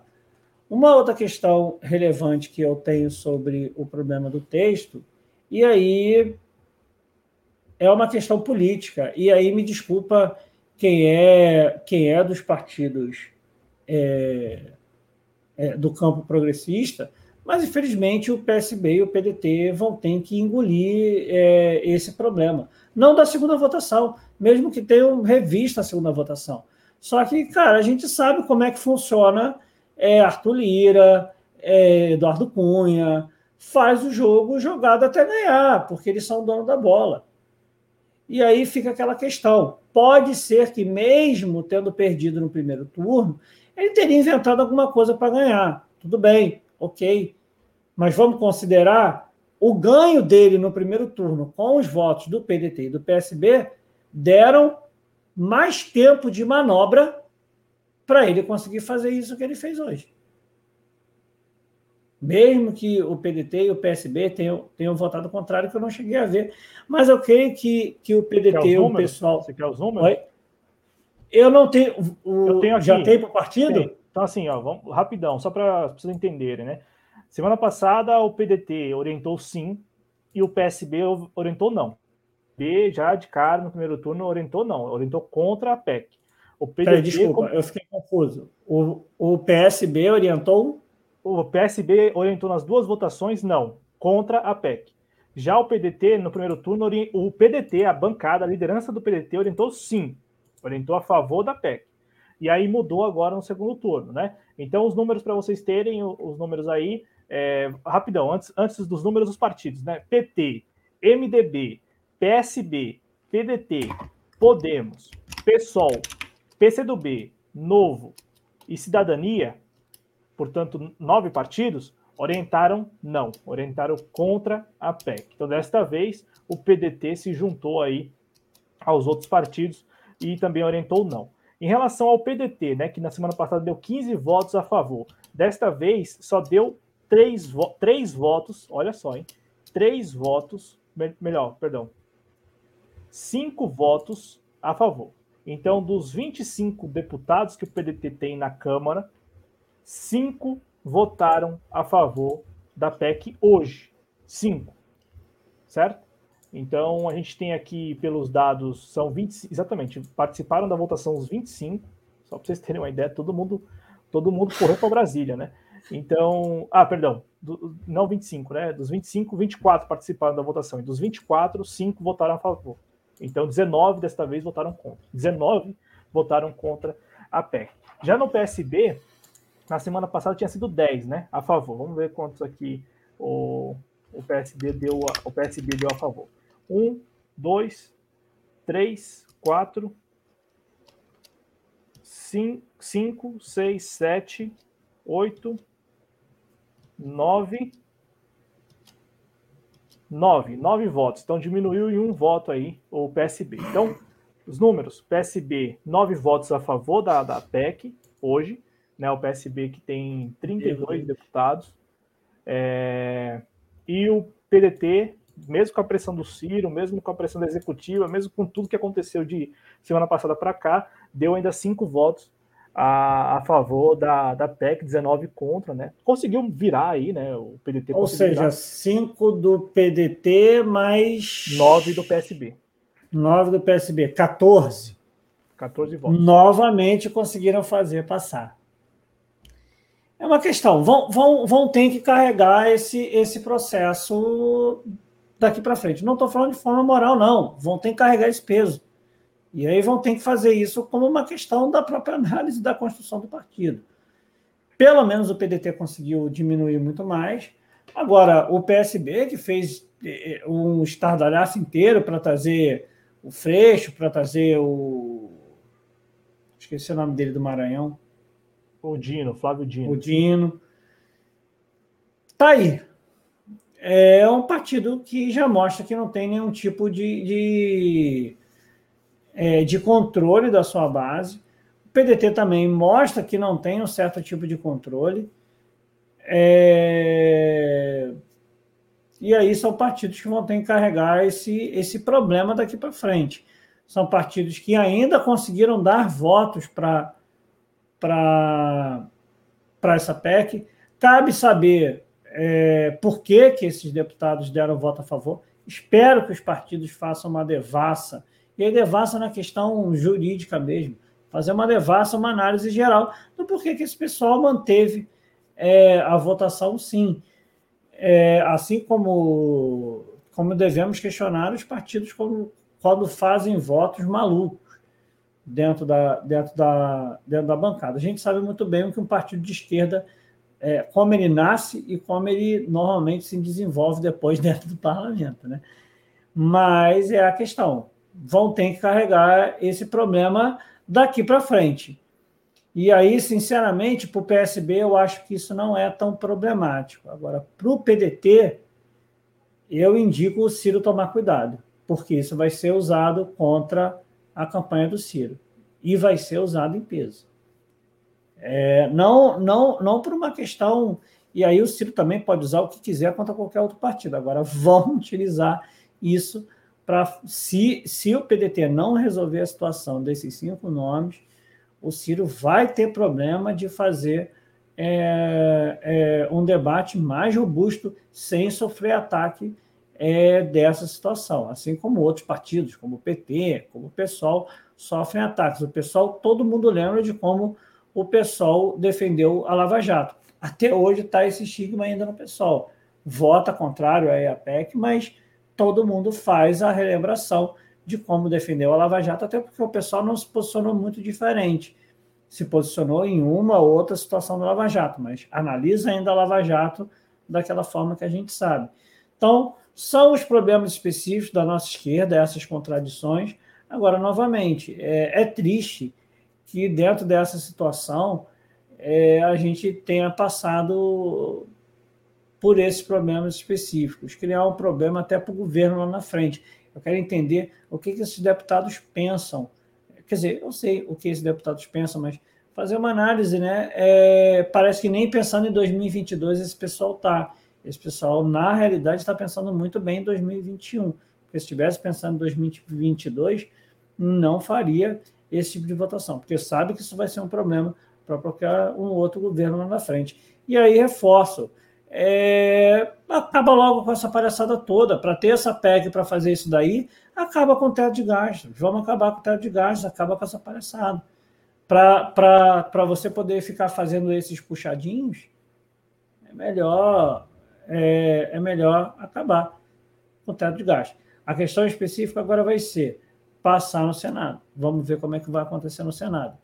É, já vimos que o pessoal do Senado conseguiu fazer uma votação lá da, lá da CPI é, contrária ao governo. Será que consegue também fazer esse tipo de acordo para votar contrário à PEC? Eu também não sei como o Senado de fato se posiciona com a situação. Mas é isso, bola para frente e vamos ver essa situação do que vai acontecer é, lá na frente. É, é eu coloquei aqui alguns no GC, mas muita gente mudou de opinião de, um, de uma semana para cá. Estou é, vendo aqui que o Ciro já soltou um vídeo, ele estava aí, né? É, só publicou coisas sobre o aniversário dele e a morte da Marília Mendonça. Voltou já, já com um vídeo falando que ele é, foi o primeiro pré-candidato a denunciar, é, falando da, da do orçamento secreto, né? Tá aqui, ó, a PEC do calote é apenas mais um na série de escândalos que o governo Bolsonaro e seus aliados estão empurrando goela abaixo no país. Um vídeo de quase cinco minutos, Ciro Gomes agora, né? É... Eu vou aqui fazer um comentário cordial para não ficar especulando e supondo coisas, né? Mas vamos lá. Ele agora mais aliviado, né? Bem cordial mesmo, viu, gente? Porque se eu fosse aqui especular e, e, e supor as coisas, eu ia falar, poxa vida, aqui jogo mais mais mandrake, né? Mais mais mais manjado, né? Suspende no momento e volta no outro e ainda vem é, já assumindo, reivindicando, né? Reivindicando que fiz aqui algo que ninguém teria coragem, que é suspender. Olha, isso para mim não, já que ele falou de goela abaixo, isso não, para mim não, não entra de goela abaixo não. O, o Arthur, então mudança aí de lado, o pessoal agora vida que segue. Eu só quero lembrar que na semana passada, semana retrasada, eu, Adriano Garcia, a gente comentou aqui um, a aprovação do projeto de lei que, que muda ali a base de cálculo do, do ICMS, né? E todo mundo votou para o governo, todo mundo, todo mundo. Acho que só o novo que não votou com o governo e o pessoal que liberou a bancada. Mas de resto, todo mundo votou com o governo. Todo mundo. Todo mundo. Todo mundo. Sabe? E no, eu não vi essa gritaria, eu não vi pré-candidato suspendendo pré-candidatura, eu não vi ninguém apontando o dedo para ninguém. Todo mundo quieto. A, a única coisa que teve, se não me engano, foi aquele governador do PT do Piauí. O, é o Wellington Dias. Que o Wellington Dias bateu. Falou, cara, é um absurdo, vocês estão sacaneando o meu próprio governo. Isso não faz o menor sentido. Ele chiou. Ele fez uma chiadeira. Tem um deputado do PT, o Arthur, ah, tem um deputado do PT que votou a favor e depois disse que era contra o projeto. Sim. Ele, ele, votou a favor e depois ele falou assim: esse projeto é a cloroquina do, do, da, do preço do combustível. Não é que ele não tenha razão, ele tem razão na análise. Agora, votou a favor por quê, meu caro? Ah, porque eu quero mostrar na prática que não funciona. Foi isso que disse um deputado do PDT aqui na semana passada. Foi isso que ele falou? Não, não, ele, ele, eles, eles falaram, os deputados que deram, deram entrevista Nossa. depois falaram que votaram para mostrar que não que na prática não funciona. E na, e na e aí a gente ferra os governadores de, de, de, de lance junto, tá certo, tá certo. Não, a, a, aqui, ó, e eu, eu, fiz questão de tirar print dessas coisas, porque eu tenho, eu tenho muito receio de falar as coisas aqui, e o pessoal fica falando, ah, vocês ficam falando do PT, vocês ficam falando do PDT. Não, ó, o deputado do PDT que falou isso pra gente aqui ao vivo, foi o deputado Pompeu de Matos, do PDT do Rio Grande do Sul. Ah, veio ao, entendi, veio... entendi PT ainda. Não, não, não. Entendi tem do PT, PT, também. Tem do PT também. Mas só ah, para deixar, tá. o do PDT ele veio ao vivo ao programa e falou isso. É, já, já do PT, quem falou isso foi o Enio Verri, do PT do Paraná, é, e o tá deputado tá Melon Solano, do PT do Piauí. Olha, do Piauí. do Piauí, do mesmo Piauí lá do, do companheiro Wellington Dias. Wellington Dias. É, aqui ele diz assim: ó, este é o projeto cloroquina, não ataca a raiz dos problemas e ainda pode trazer efeitos colaterais. E ele votou a favor do projeto. Só para. tá lá no site da Câmara. Ninguém tira do site da Câmara, ninguém tira dos anais da história da Câmara. É isso. Tá certo. Cada coisa, Arthur, que a gente. E, e, aí a gente comenta aqui: ah, vocês são chatos, vocês ficam pegando no pé. Ué, eu tô vendo um negócio escancarado. Eu não vou, não vou noticiar, não vou, não vou repercutir com vocês. Exatamente. O Matheus Fernandes escreveu que um especulador americano estava assustado pela capacidade do real de se manter desvalorizado no meio de um boom das commodities hoje. Eles estão pensando em forma de em forma patrimônio, né, em forma de patrimônio. O Leandro Ferrari, nosso membro, está aqui com a gente. Deu uma pausa lá, nossa, agora fiquei lisonjeado, direi. Um, um, um apontamento rápido, o, o, o comentário do Matheus. O especulador americano estava assustado pela capacidade do real de se manter desvalorizado no meio de um mundo das commodities. Mas, assim, pra, pra, se, se o Matheus puder te colocar, exemplo da onde saiu essa, essa notícia, eu queria, porque tecnicamente tem um erro aí. Porque quando eu vendo commodity, eu vendo na forma de dólar. E aí eu tenho que pegar o dólar e eu tenho que dolarizar a minha moeda. Para eu dolarizar a minha moeda, eu compro o dólar. Então, não necessariamente favorece a minha moeda. Porque, porque eles não vão vir comprar a minha moeda em real. Eu aqui dentro até vou transformar o dólar em real. Mas não necessariamente tem uma relação de boom da commodity e desvalorização do real. Esse processo não é necessariamente, pelo menos eu não estou conseguindo fazer uma análise direta para ter essa, essa relação, essa, né? É, essa relação, porque tecnicamente eu teria que pegar é, o real e fazer investimentos mais robustos. Eu não consigo ver somente um boom da commodity fazer uma, uma, é, uma valorização necessariamente do, do, é, do real a partir disso. Até porque também, mesmo com um boom das commodities, a gente ainda compra muito, é, muito material de fora. Quando você produzia muito mais no Brasil, há um tempo atrás, você até tinha essa capacidade, mas não é só o boom da commodity que faz essa situação. Eu não sei qual foi a frase inteira do, do, do, do dito cujo, né? Sim, o Matheus, inclusive, ficou de trazer aí para a gente. Ó. Ele vai, vai ver lá o print do nome do, do sujeito. É, mas eu não sei, eu não sei o que você pensa, Arthur, mas não seria, no caso, no processo de conversão, é, Sim, só que qual é o problema? É que logo depois a gente está importando muita coisa. Tá, então faz sentido. Não é, não é, não é só, é isso que eu estou falando, não é só o boom da commodity, porque, porque, por exemplo, quando você tem um boom da commodity, você ainda tem, até tem produção interna, a Beleza. nossa indústria decaiu. Então, se nossa indústria decaiu, não é só o boom da commodity que vai resolver. Porque, na realidade, a gente está vendendo commodity para poder comprar produto importado, porque a gente está produzindo menos. A nossa indústria não teve crescimento. Aí, aí, eu acho que nem rola o processo de conversão, né? Quem ganha em dólar... É, exatamente, exatamente. Mesmo, né? Exatamente. Maneiro. Mas acho que talvez ele deve ter feito só uma análise da venda da commodity, deve ter esquecido de todo o resto da análise econômica interna. Pode ter sido isso também. É. Porque se de fato, né, o, quem, quem está ganhando muito com o boom das commodities convertesse isso em real... E isso, de fato você tem que comprar real, ela valoriza. Correto. Ela valoriza, né? O Márcio Crasso está aqui com a gente, mandando boa noite dele, Lua 2022. A Cristina Lupen está aqui com a gente. Yupen.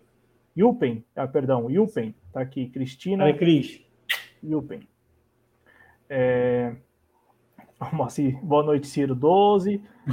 aqui, aqui é assim.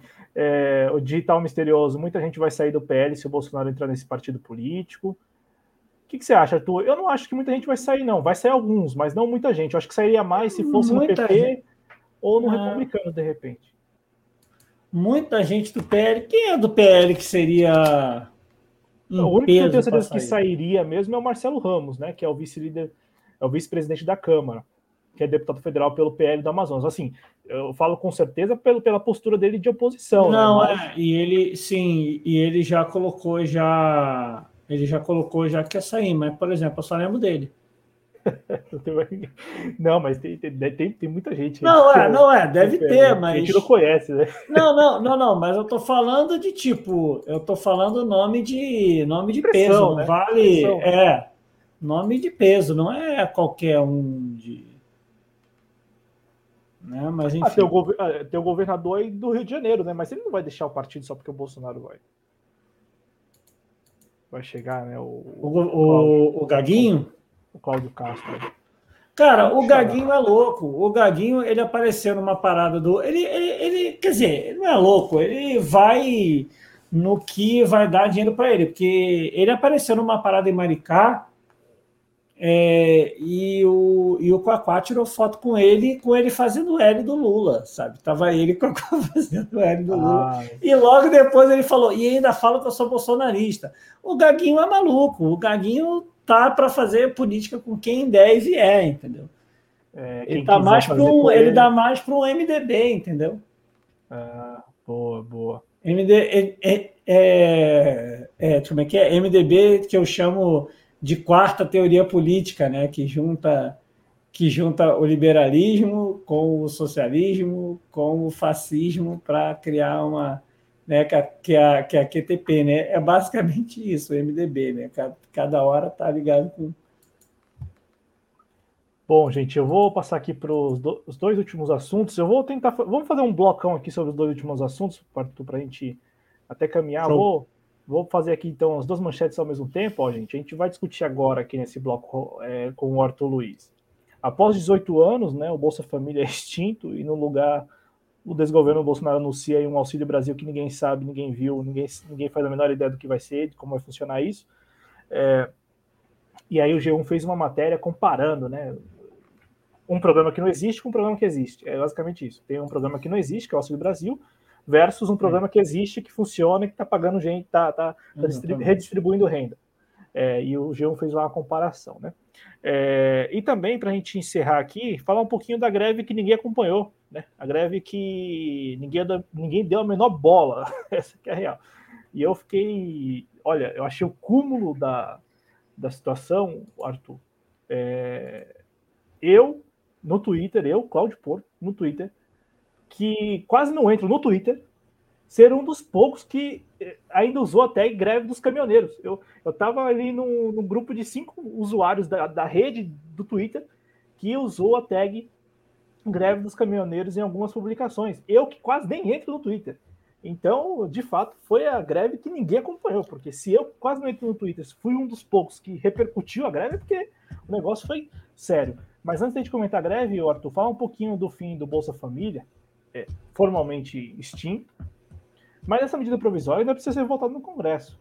Então, se ela não for votada no Congresso, eu não duvido nada que o Bolsa Família ele ele não, duvido não, o Bolsa Família ele é obrigatoriamente ele volta a existir, porque com a PEC caducando, se ela caduca, com a medida provisória caducando no Congresso, se isso acontecer até, até dezembro, né? A validade dela é 7 de dezembro, se ela não for votada até lá, o governo não conseguiu votar até lá, ela caduca e aí com isso o Bolsa Família volta a existir. Mas a princípio o Bolsa Família agora foi extinto mesmo formalmente, né? A, a medida provisória previa que 90 dias depois dela ser editada, o Bolsa Família deveria ser extinto e aconteceu isso nesta semana, Arthur.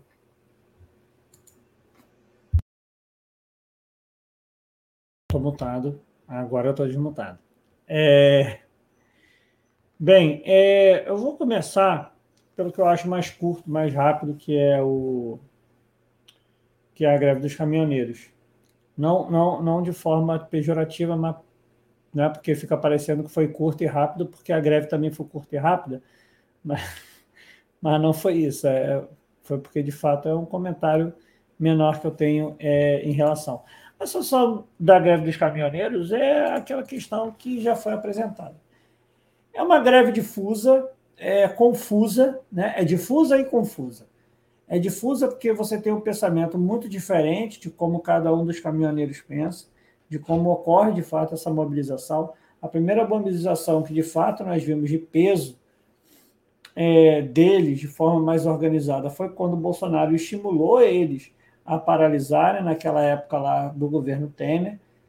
É, até aí a categoria se perdeu muito nessa organização. Uma parte da categoria que fazia reivindicações coerentes com a necessidade dessa categoria perderam um pouco de fala nessa época devido à situação do lockout que, que ocorreu, né? então isso dificultou um pouco o, o próprio processo de discussão necessário para a categoria dos caminhoneiros. Em segundo plano, você teve uma meia confusão de como essa é, de como essas categorias se organizam. E aí fez com que se criou esse problema atual, porque o governo não tem uma política específica de combustível, deixou tudo ser feito pela mão invisível do mercado, e eu repito novamente, a mão invisível, a mão invisível do mercado não faz carinho, ela faz uma coisa que eu não posso falar a esta hora. Quer dizer, não é que eu não posso falar essa hora, eu não posso falar no YouTube isso. Quer dizer, eu até posso, mas, enfim, né, acho que todo mundo entendeu. É, e a situação é que está criando problema para os caminhoneiros, porque já liberaram até é, fazer a definição de precificação dos combustíveis com duas casas decimais só. Bom, por que, que já houve essa liberação? Qual é o sentido de botar duas casas decimais? É simples, porque ninguém vai querer mudar suas placas que estão é, nos postos de combustíveis para colocar um combustível com dois dígitos de valor. Ou seja, já estão pensando que daqui para frente, isso é no caso da gasolina aditivada, mas olha que loucura. A gente está tendo a possibilidade de chegar num país onde nós temos uma gasolina aditivada de dois dígitos pós-vírgula. E aí, para poder organizar melhor na placa, vai ter que, ao invés de precificar com três dígitos antes da vírgula, vai poder colocar com dois dígitos antes da vírgula para ter mais dois dígitos na frente dela. Para ser uma gasolina de 10 reais. E talvez 11, e talvez 12. E aí eu, sinceramente, hoje em dia, com esse PPI, eu não sei, mas, quer dizer, não é só com o PPI, com, com o PPI e com uma não regulamentação, uma não regulamentação do mercado, eu só vejo uma única resposta. Quando o barril sobe, o preço sobe. Quando o barril de combustível desce, o preço sobe. Que é isso que está acontecendo. O preço só sobe. Acho que a gente até fez essa discussão, eu fiz até, até essa discussão que quando o preço do dólar aumenta, o cara justifica que não pode diminuir porque minto, que ele não pode manter o preço pelo qual ele comprou, porque ele vai precisar comprar aquele produto no valor mais caro e ele vai ter prejuízo. E quando o valor abaixa, ele fala que ele não pode repassar o valor para você diminuir, porque ele comprou por um preço mais alto. Então ele aumenta o valor. Então a gente criou uma cultura de que quando o dólar abaixa, minto, quando o dólar aumenta, a gasolina aumenta devido ao PPI. E aí, pelo próprio PPI, ela deveria fazer a gasolina baixar quando o dólar baixa. Aí não abaixa. Aí quando o dólar baixa, ela aumenta também. E aí não se para.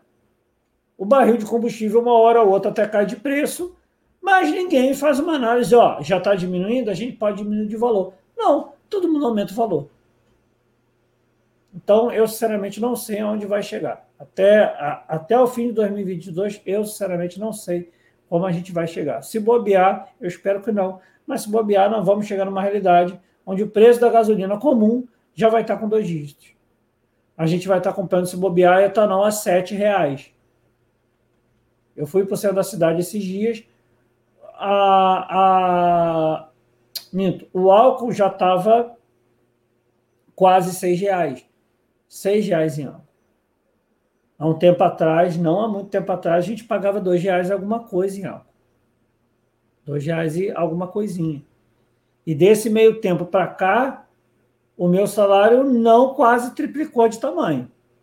Vamos dizer que tenha dobrado. Era dois e pouco, foi para cinco e pouco, um pouco mais que dobrou. O meu salário não um pouco mais que dobrou desse tempo para cá.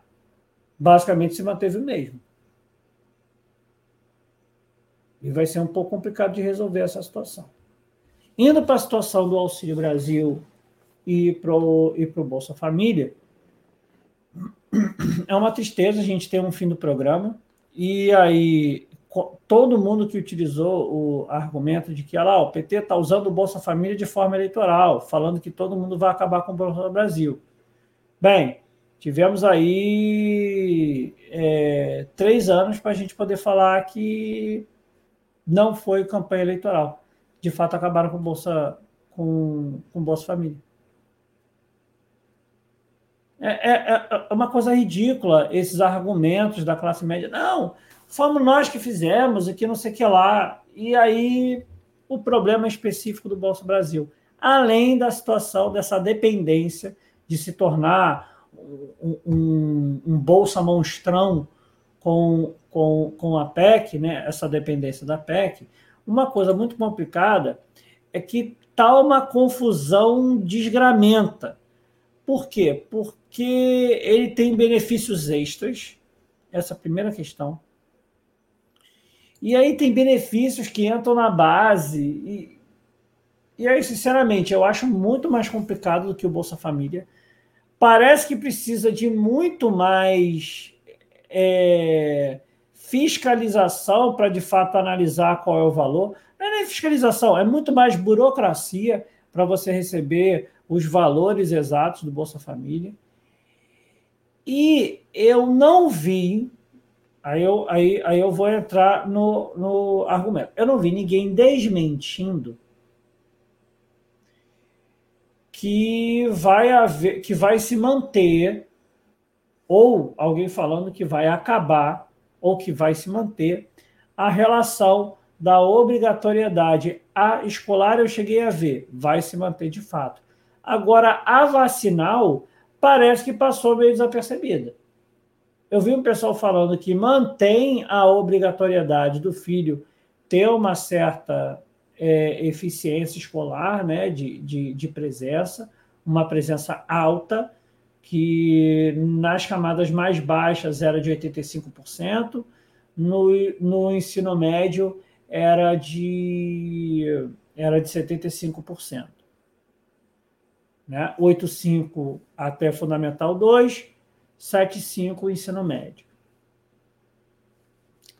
Isso até cheguei a falar que, quer dizer, a, a ler que isso iria se manter. Agora, a questão da obrigatoriedade do cadastro vacinal, eu não vi ninguém falando com reforço e eu não vi ninguém desmentindo que, tipo assim, ó, o governo vai fazer isso sim, gente, vai manter esses dois é, padrões de análise da concessão do Bolsa Família, da manutenção do Bolsa Família. Isso é uma preocupação que eu tenho. Uma preocupação que eu de fato tenho. Mas vamos ver o que vai acontecer daqui para frente. A outra situação específica do Auxílio Brasil, que muito me preocupa, é que é a primeira vez nós temos uma política de fato eleitoral. Porque o Bolsa Família nunca foi eleitoral. Ah, mas quem recebeu o Bolsa Família vota no governo. Então, mas aí se o governo também gerar emprego, o, o povo também vota nele. Então, vamos chamar geração de emprego de política eleitoral? Podemos chamar geração de emprego de política eleitoral. Política eleitoral, de fato, é quando eu condiciono ela à eleição. E é a primeira vez. E olha que todo mundo sempre atacou o PT, mas eu nunca vi o PT falar que, é, ó, é, a, ele falou que iam acabar. Ele falou que quem entrasse no lugar dele ia acabar. Nisso daí o PT acertou. Porque quem de fato entrou no lugar do PT foi o Bolsonaro, o Bolsonaro acabou. Então, o PT acertou aí. Segundo ponto, o PT nunca falou que estava condicionado a um ano. Falou, gente, o Bolsa Família só vai valer aqui até, é, até 2010, e aí quando a Dilma se eleger, a gente vê é, como vai ficar essa, é, essa situação aí depois, tá? Isso é, passou e o pessoal está achando um processo normal. É, Cláudio, depois de você fazer o seu comentário, deixa eu só fazer um comentário, é que não tem nada a ver com esse assunto. Eu lembrei de uma situação que eu esqueci de colocar sobre o dado dos precatórios. Mas aí vamos primeiro fechar esse bloco, é uma coisa rápida, uma coisa de um minuto. Tá, não, não, a respeito do que você falou, eu concordo, eu concordo que estamos diante aí, no caso do Bolsa Família já foi, né? É, só se a medida provisória não for votada no mês que vem, e aí caducar, aí a gente volta a ter o Bolsa Família como Bolsa Família e tal, né? É, mas se isso não acontecer, o Bolsa Família já era, só se o PT voltar ao poder em 2023, eu acho que só se o PT mesmo voltar é que o Bolsa Família vai, vai ser re, reconstruído, né, restituído. Ainda assim vai levar um tempo, né, porque precisa passar pelo Congresso. No caso, eu acho que como é medida provisória, talvez possa ser já uma decisão do próprio é, presidente da República, né? Agora, o que eu penso, Arthur, é também como. E aí, um assunto tem conexão com o outro, da greve com este. A inação, a inação. É, sabe, estamos diante de assuntos e, e temas tão é, relevantes. Eu falo isso em relação à greve e também em relação ao Bolsa Família. O Bolsa Família está sendo extinto. Extinto, acabou. Acabou. E já, já tinha sido. Já, e antes já tinha ido farmácia lá no governo Temer, ainda, farmácia popular. Aí nos governos, no governo Bolsonaro já tinha ido o Minha Casa Minha Vida. Então, assim, sabe, foi acabando mesmo com, com tudo aquilo que foi construído ao longo de 13, 14 anos, né? É, e não apenas construído, como implementado e com resultados é, ali que, que dá para aferir. Né? Então, eu acho que o ponto que eu, que eu destaco dessas duas histórias aí da greve do Bolsa Família é a inação mesmo. É como todos nós estamos assistindo isso de maneira muito passiva, sabe? Assistindo mesmo. Eu assisto a greve dos caminhoneiros, assisto apenas e ponto final, e assisto também o fim do Bolsa Família. Então, eu observo que essa inação, em algum momento, é, eu acho bem difícil que, que, que ela que, que, que, em algum momento isso mude né, de figura, o cenário mude de figura. Eu acho bem difícil. Mas é preciso acabar de vez com essa inação, ficar eh, sendo mero espectador da, das coisas. Né? Não dá para aceitar de, de bom tom né, de bom grado, no caso, a extinção do Bolsa Família, por exemplo, e também uma tentativa de mobilização de uma categoria que é importante e que está passando por maus bocados, assim como também o resto da sociedade, a, a, meramente assistir. Eu assisto, eu assisto, eu acompanho, e fim de papo. Eu falo porque, em relação ao Bolsa Família, até ouvi na tribuna da Câmara alguns deputados ali críticos e apontando que é um erro, a extinção de um programa que foi reconhecido mundialmente e tal, né? O, e aí, não é o nome Bolsa Família apenas, é como disse o Arthur, a gente está falando de diretrizes do programa que estão sendo mudadas, estão sendo alteradas.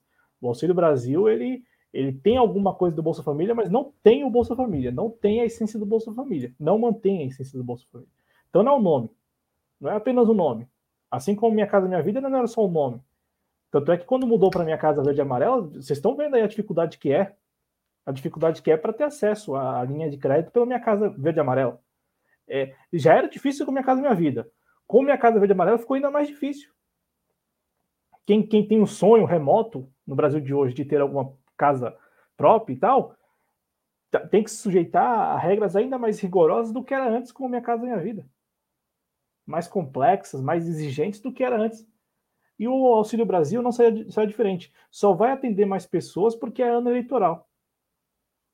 Em 2023, se for o Bolsonaro presidente, se for qualquer outro, não sei o que vai acontecer. Ninguém sabe absolutamente nada do que vai acontecer com essas 17 milhões de famílias que serão atendidas aí, que é a previsão do governo para o pagamento do Auxílio Brasil. Então é 2022, gente. Até dezembro ali no máximo. Depois, 2023, aí a gente se vê com a história, se vê com, com o próximo presidente, se for o Bolsonaro, se não for. Só que aí 17 milhões de famílias vão ficar sem absolutamente nada. Sem nada. Né? Sem nada. Porque hoje, dessas 17 milhões, 14 ainda tem acesso ao Bolsa Família.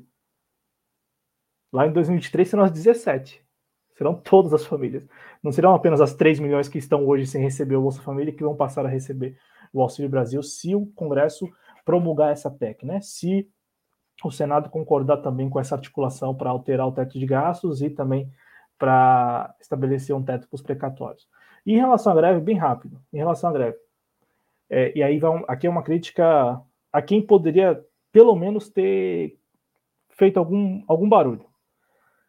Olha, Arthur, ainda que eu tenha também críticas a como o movimento grevista, sobretudo aqui em Porto Santos, terminou, porque terminou como? Vocês não estão sabendo. Os grevistas no Porto Santos se reuniram ontem, ontem segunda-feira, com representantes de pequenas e médias transportadoras ali da Baixada Santista.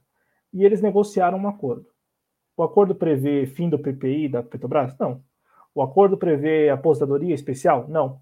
O acordo só prevê, olha só, só prevê uma promessa de revisão na tabela do frete para os caminhoneiros autônomos da região da Baixada Santista. Isso foi suficiente, Arthur, para os caminhoneiros ontem é, anunciarem o fim da greve.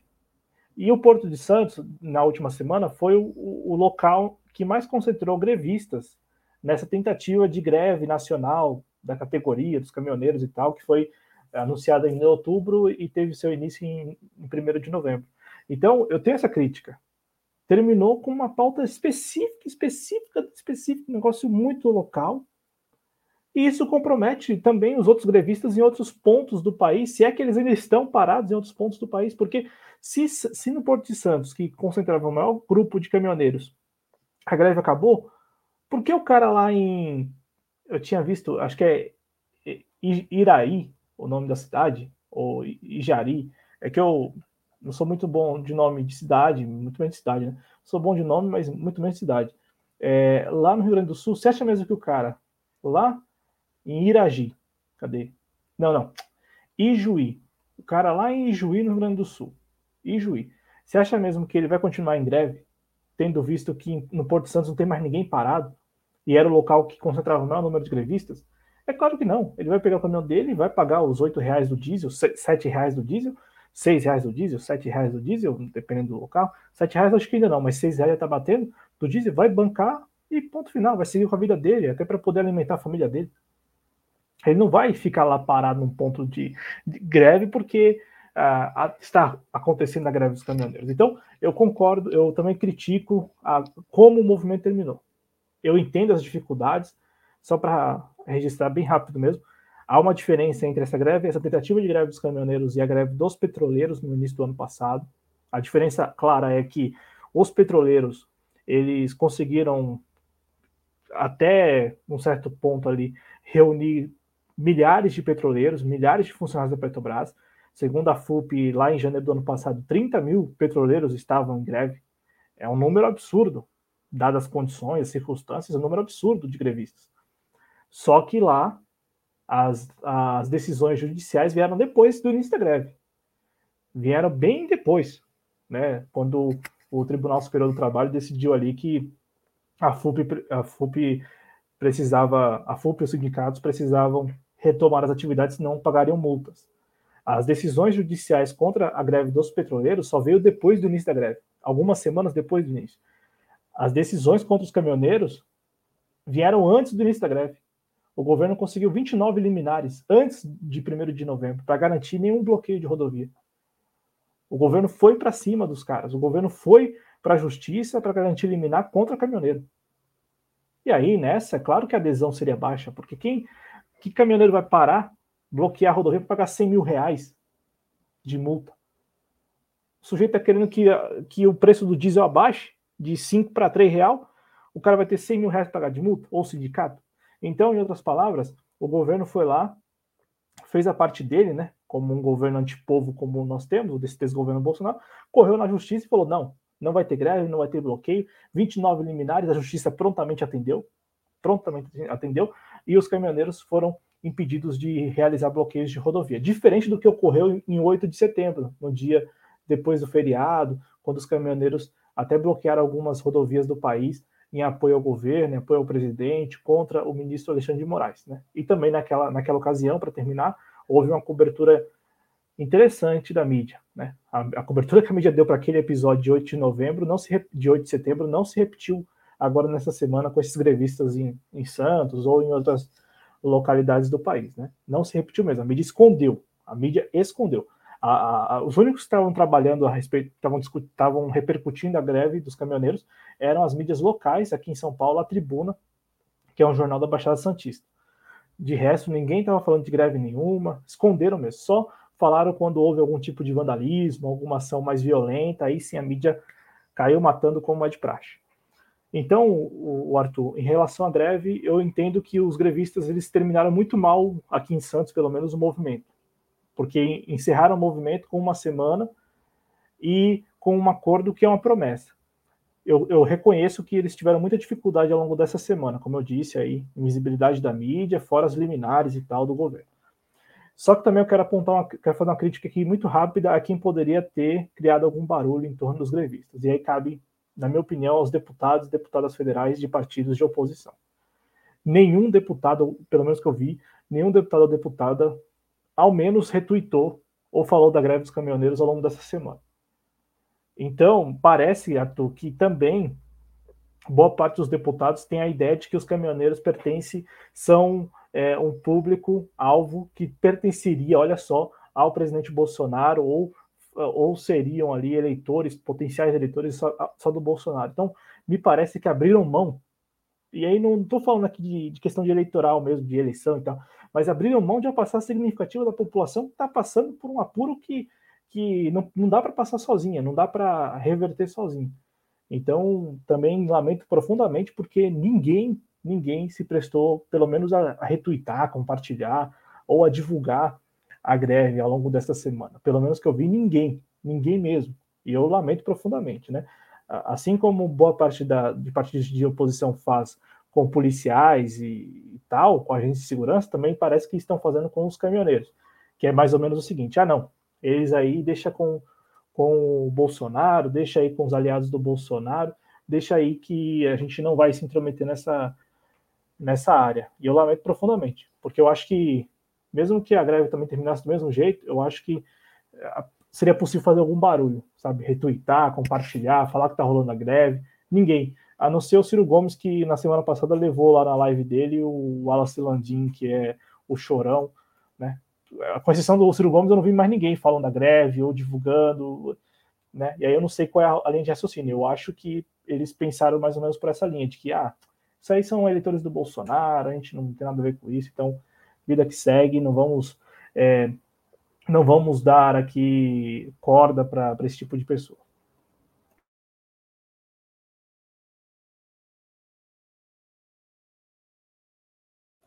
seu mic.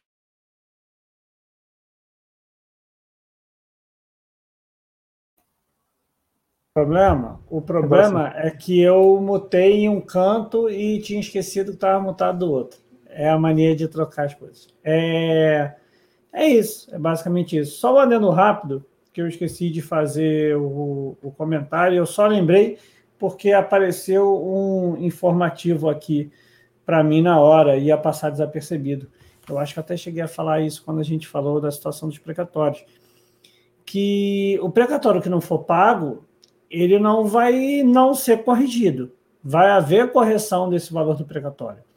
E a correção do valor desse precatório vai ser feita de duas formas.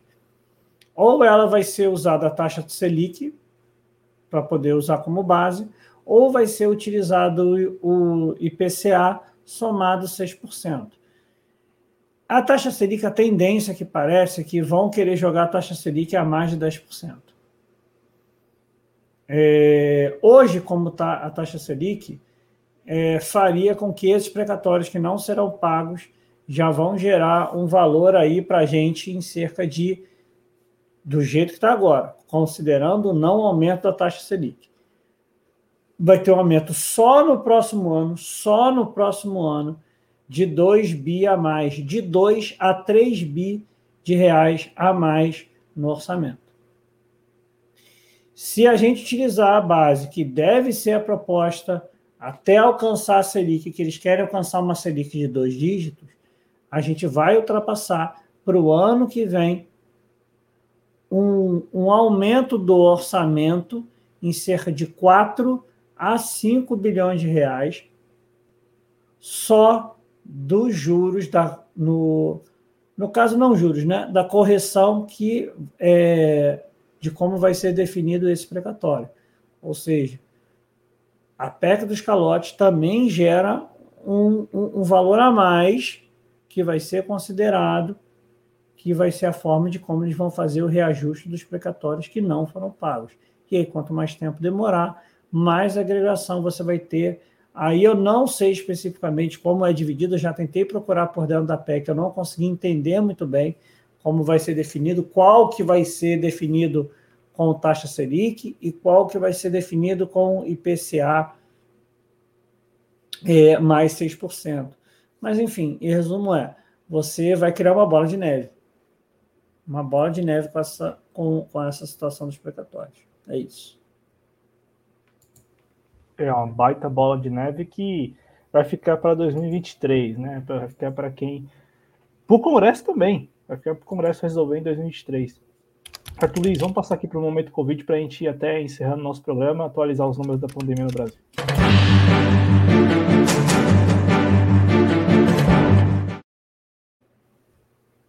Bom, estão aí os números na tela, né? Números da pandemia no Brasil. Vamos juntos aqui atualizar. O Brasil que já registra aí quase, quase 22 milhões de casos, né? Então, 21 milhões 897 mil e 25 casos confirmados, 10.948 nas, registrados nas últimas 24 horas. O Brasil tem 609.756 mortes por Covid-19, 183, olha, 183 óbitos de ontem para hoje, né? Na, isso a gente está falando aqui com base nos dados do Ministério da Saúde e também esses números, vocês sabem, eles representam registros no banco de dados do Ministério da Saúde, né? Não, não representa ali fidedignamente é, os números de mortes mesmo, né, nas últimas 24 horas. Aqui em São Paulo ontem uma notícia até que positiva, né?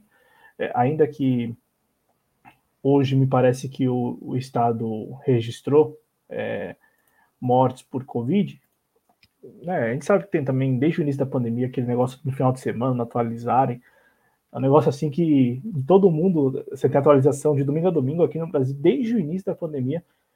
É, final de semana dá uma pausa, né, para atualização. É, mas só apontar que ontem aqui em São Paulo, no estado, o governo do estado não registrou nenhuma morte né, por Covid-19 de domingo para segundo. É, e aí já hoje, né, eu estou aqui com, com os números para ver se a gente consegue é, passar o dado certinho das últimas 24 horas, né? É, mas ontem rolou essa notícia, o Arthur. E aí no Rio de Janeiro, qual é a situação? 183 novas mortes aí, pelo menos segundo o Ministério da Saúde, o número, felizmente, graças a Deus, vai diminuindo, né? Seu mic. Sou eu Aí. falando, eu, eu, eu pensei que tu tinha dado uma pausa, uma pausa dramática, eu que me confundi aqui. É, felizmente, um número bem baixo, mas qual é a situação real que nós estamos passando? O aumento da média móvel. A média móvel aumentou.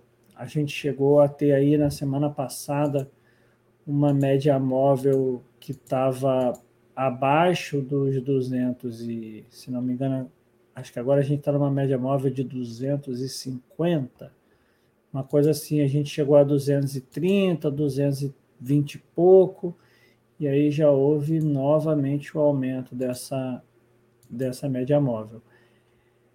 É, o Brasil tem uma vantagem, que temos uma cultura histórica de vacinação, isso facilitou a, a gente a conseguir vacinar a nossa população, mesmo o presidente não, não ajudando, né? até porque né, o presidente não ajuda em nada, a não ser se a palavra for inflação e caos. Se for inflação e caos, o presidente ajuda. Se não for isso, não ajuda. É, felizmente, também, nós estamos saindo do top 10 é, a gente está basicamente saindo do top 10 de mortes diárias, estamos no top 8. Eu sempre gosto de colocar em dados objetivos, é, porque isso é muito representativo. Hoje em dia, os Estados Unidos é um problema muito grave e a Rússia são problemas é, muito graves para a sociedade moderna, que estão aí em mais de, é, em mais de mil. É, um dado relevante que eu quero apresentar sobre isso, e aí quem quiser utilizar os dados específicos, eu vou até jogar aqui para você, Cláudio. Depois você joga aí para o pessoal. Deixa eu. Que, que é onde eu pego os dados da vacinação no mundo. É, e aí eu coloquei aqui um dado utilizando Espanha, França, Brasil, Reino Unido, Alemanha, Estados Unidos e Europa, usando a Europa de uma forma geral. É, a Europa está muito abaixo da Alemanha, do Reino Unido, da França e da Espanha. Isso significa aquela coisa que nós já falamos, a falta de capacidade da comunidade internacional de fazer uma distribuição igualitária das vacinas. Os países ricos é, mantêm as vacinas para eles, como se a pandemia fosse uma epidemia e não uma pandemia. É, nós temos aí a Europa com uma vacinação em torno aí de 60% da sua população, é, a Alemanha com 69%, Reino Unido com 74%, mais ou menos próximo do Brasil, é, França com 76% e Espanha com 82% da sua população é vacinada o Brasil aí com 75. Mas por que, que eu estou querendo falar de vacinação? Eu estou querendo falar de vacinação porque a gente está tendo uma quarta onda na Europa que está preocupando. É, alguns países já estão aí com valores é, de casos de 60 a cada, a, a cada 100 mil pessoas. Porra, Arthur, são 60 a cada 100 mil pessoas. Concordo, são dados bem pequenos, né? Por exemplo, a França teve 62 casos a cada 100 mil habitantes. A Alemanha é um caso um pouco mais complicado, 201 a cada 100 mil habitantes. Mas dá para se entender. A, a, a França tem um dado bem mais robusto do que a Alemanha, que não chegou aos 60%. Nós passamos dos 75%. Então, isso já mostra é uma, uma, um, um reforço daquele argumento que nós falamos da situação é, das vacinas. É, e é, uma outra questão que me preocupa é que quando a gente pega o dado global do mundo, a gente tem 50% da comunidade é, internacional vacinada. Se nós considerarmos que a China representa aí 20% da população mundial, mais ou menos isso daí, a gente tem que, basicamente, tirando a China, que é um grande produtor, né, de vacina e está vacinando basicamente a sua população inteira, a gente que tem menos da metade da população mundial, tirando a, a, a China, não está vacinado. Ou seja, a maior parte dos países pobres não estão com acesso é, à vacina e não tem vacina. Vou dar, vou dar um exemplo aqui. O país que os Estados Unidos propôs trazer a paz, propôs reorganizar o país, que era o Afeganistão, o Afeganistão não tem nem não tem nem 10% da sua população vacinada com pelo menos a primeira dose. Está com 8% da sua população.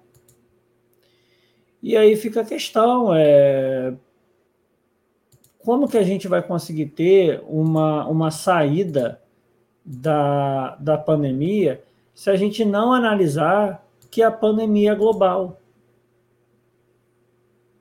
Tá? A gente pega Europa, 60% da população vacinada com primeira dose. O mundo, 50%. E a África, 9% da população vacinada. A comunidade internacional a África inteira não faz parte. O Afeganistão inteiro não faz parte. É, fica o questionamento se de fato a comunidade internacional e a OMS, porque aí a ONU, OMS, todas essas comunidades internacionais gostam de bater em todo mundo quando são países da periferia do capitalismo. Quando são países do centro do capitalismo, se comportam como se fossem gatinhos a gente tem um problema muito claro em como nós vamos vacinar a maior parte da nossa população e a gente tem que saber que as pessoas vão vir de fora. E temos que entender uma situação. A França, com boa parte da sua população vacinada, já apresenta uma grande parte, é, dizer, uma grande parte não, mas um, é, casos de incidência. Isso significa que essa doença vai continuar com a gente. Isso significa que provavelmente a gente vai ter é, que ter uma campanha vacinal muito próxima como nós fazemos com sarampo, tendo pelo menos aí 95% da população vacinada para a gente ter um controle total da doença e provavelmente tendo que tomar nossos reforços anuais. De resto, quero dar aí minhas condolências a todas as pessoas que perderam. Desculpa me alongar, mas no caso da Covid eu acho muito relevante ter que perder um pouco desse tempo para fazer esse tipo de é, de reforço sobre a situação é, da preocupação, da situação das vacinas e como está tendo. Não, não precisa pedir desculpas, não. É, como você disse, toda a nossa solidariedade aos familiares e amigos aí das vítimas por Covid no Brasil. E Matheus lembrando que o Brasil votou contra, né, quebrar as patentes. E, e diz que essa semana imigrantes do Oriente Médio levaram uma porrada na fronteira com a Polônia e a União Europeia apoia a repressão dos imigrantes muitos direitos, muitos direitos humanos. O próprio presidente, o próprio presidente, ó, o próprio diretor da ONU, secretário, perdão, secretário-geral da ONU, o Antônio Guterres, ele disse lá naquele. A gente comentou, acho que foi eu e você que estava aqui, inclusive, comentando a vez que o Bolsonaro falou lá na ONU e também o Antônio Guterres falando que está no caminho. Tá no, estamos à beira do abismo, e caminhando no caminho contrário, né? E também falou que enquanto muitos países jogam fora suas vacinas e tal, uma outra penca de países não tem vacina nenhuma, não consegue vacinar ninguém. E, e, tipo assim, ele, ele mandou, ele soltou ali aquilo que e eu não consigo fazer nada, a ONU não consegue fazer nada, nós não conseguimos fazer nada. É complicado. O Arthur, algo acrescentar, fique à vontade.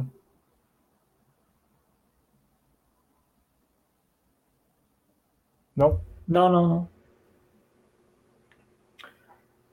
Agradecer então, Arthur, a você pela sua participação hoje. Muito obrigado mesmo pela sua disponibilidade. Lembrando que na quinta-feira você está lá no Capilaridades, né, no Conexão Japeri, no canal Capilaridades. Se você não conhece o canal Capilaridades, está na descrição do.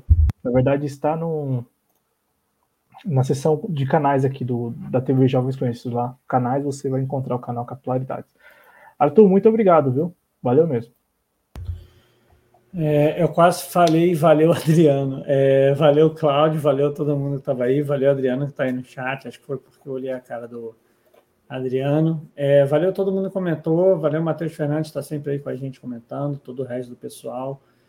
É, é isso aí, gente. Se cuida é, e vamos que vamos. E o que eu indico é para todo mundo com essa situação ocorrendo, é, se organizem. E eu já falei isso uma outra vez, agora não dá mais para ficar fazendo propaganda, mas enfim.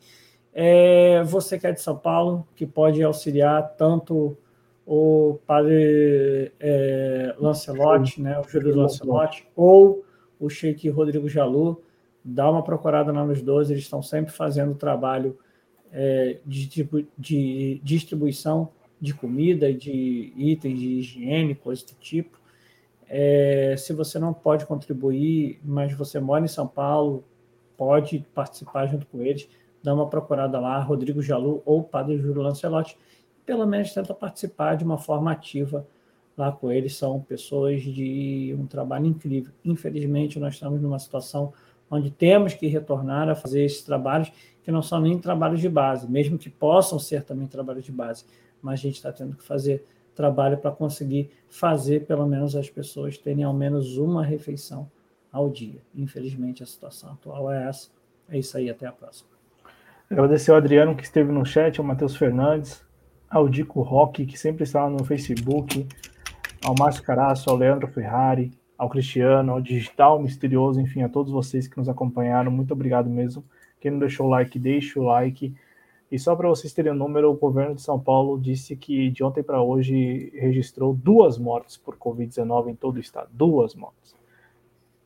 E eu acho super bacana esse tipo de informação depois de tudo que nós passamos. Duas mortes nas últimas 24 horas registradas aqui no estado de São Paulo por Covid-19. Que bom, que sigamos aí como disse o Arthur, tomando todos os cuidados, né? Mas sigamos aí é, para que esses números de fato eles, eles venham a diminuir, diminuir, ao ponto de que não tenha mais atualização. E eu, é o que eu espero mesmo, sinceramente, é todos nós esperamos.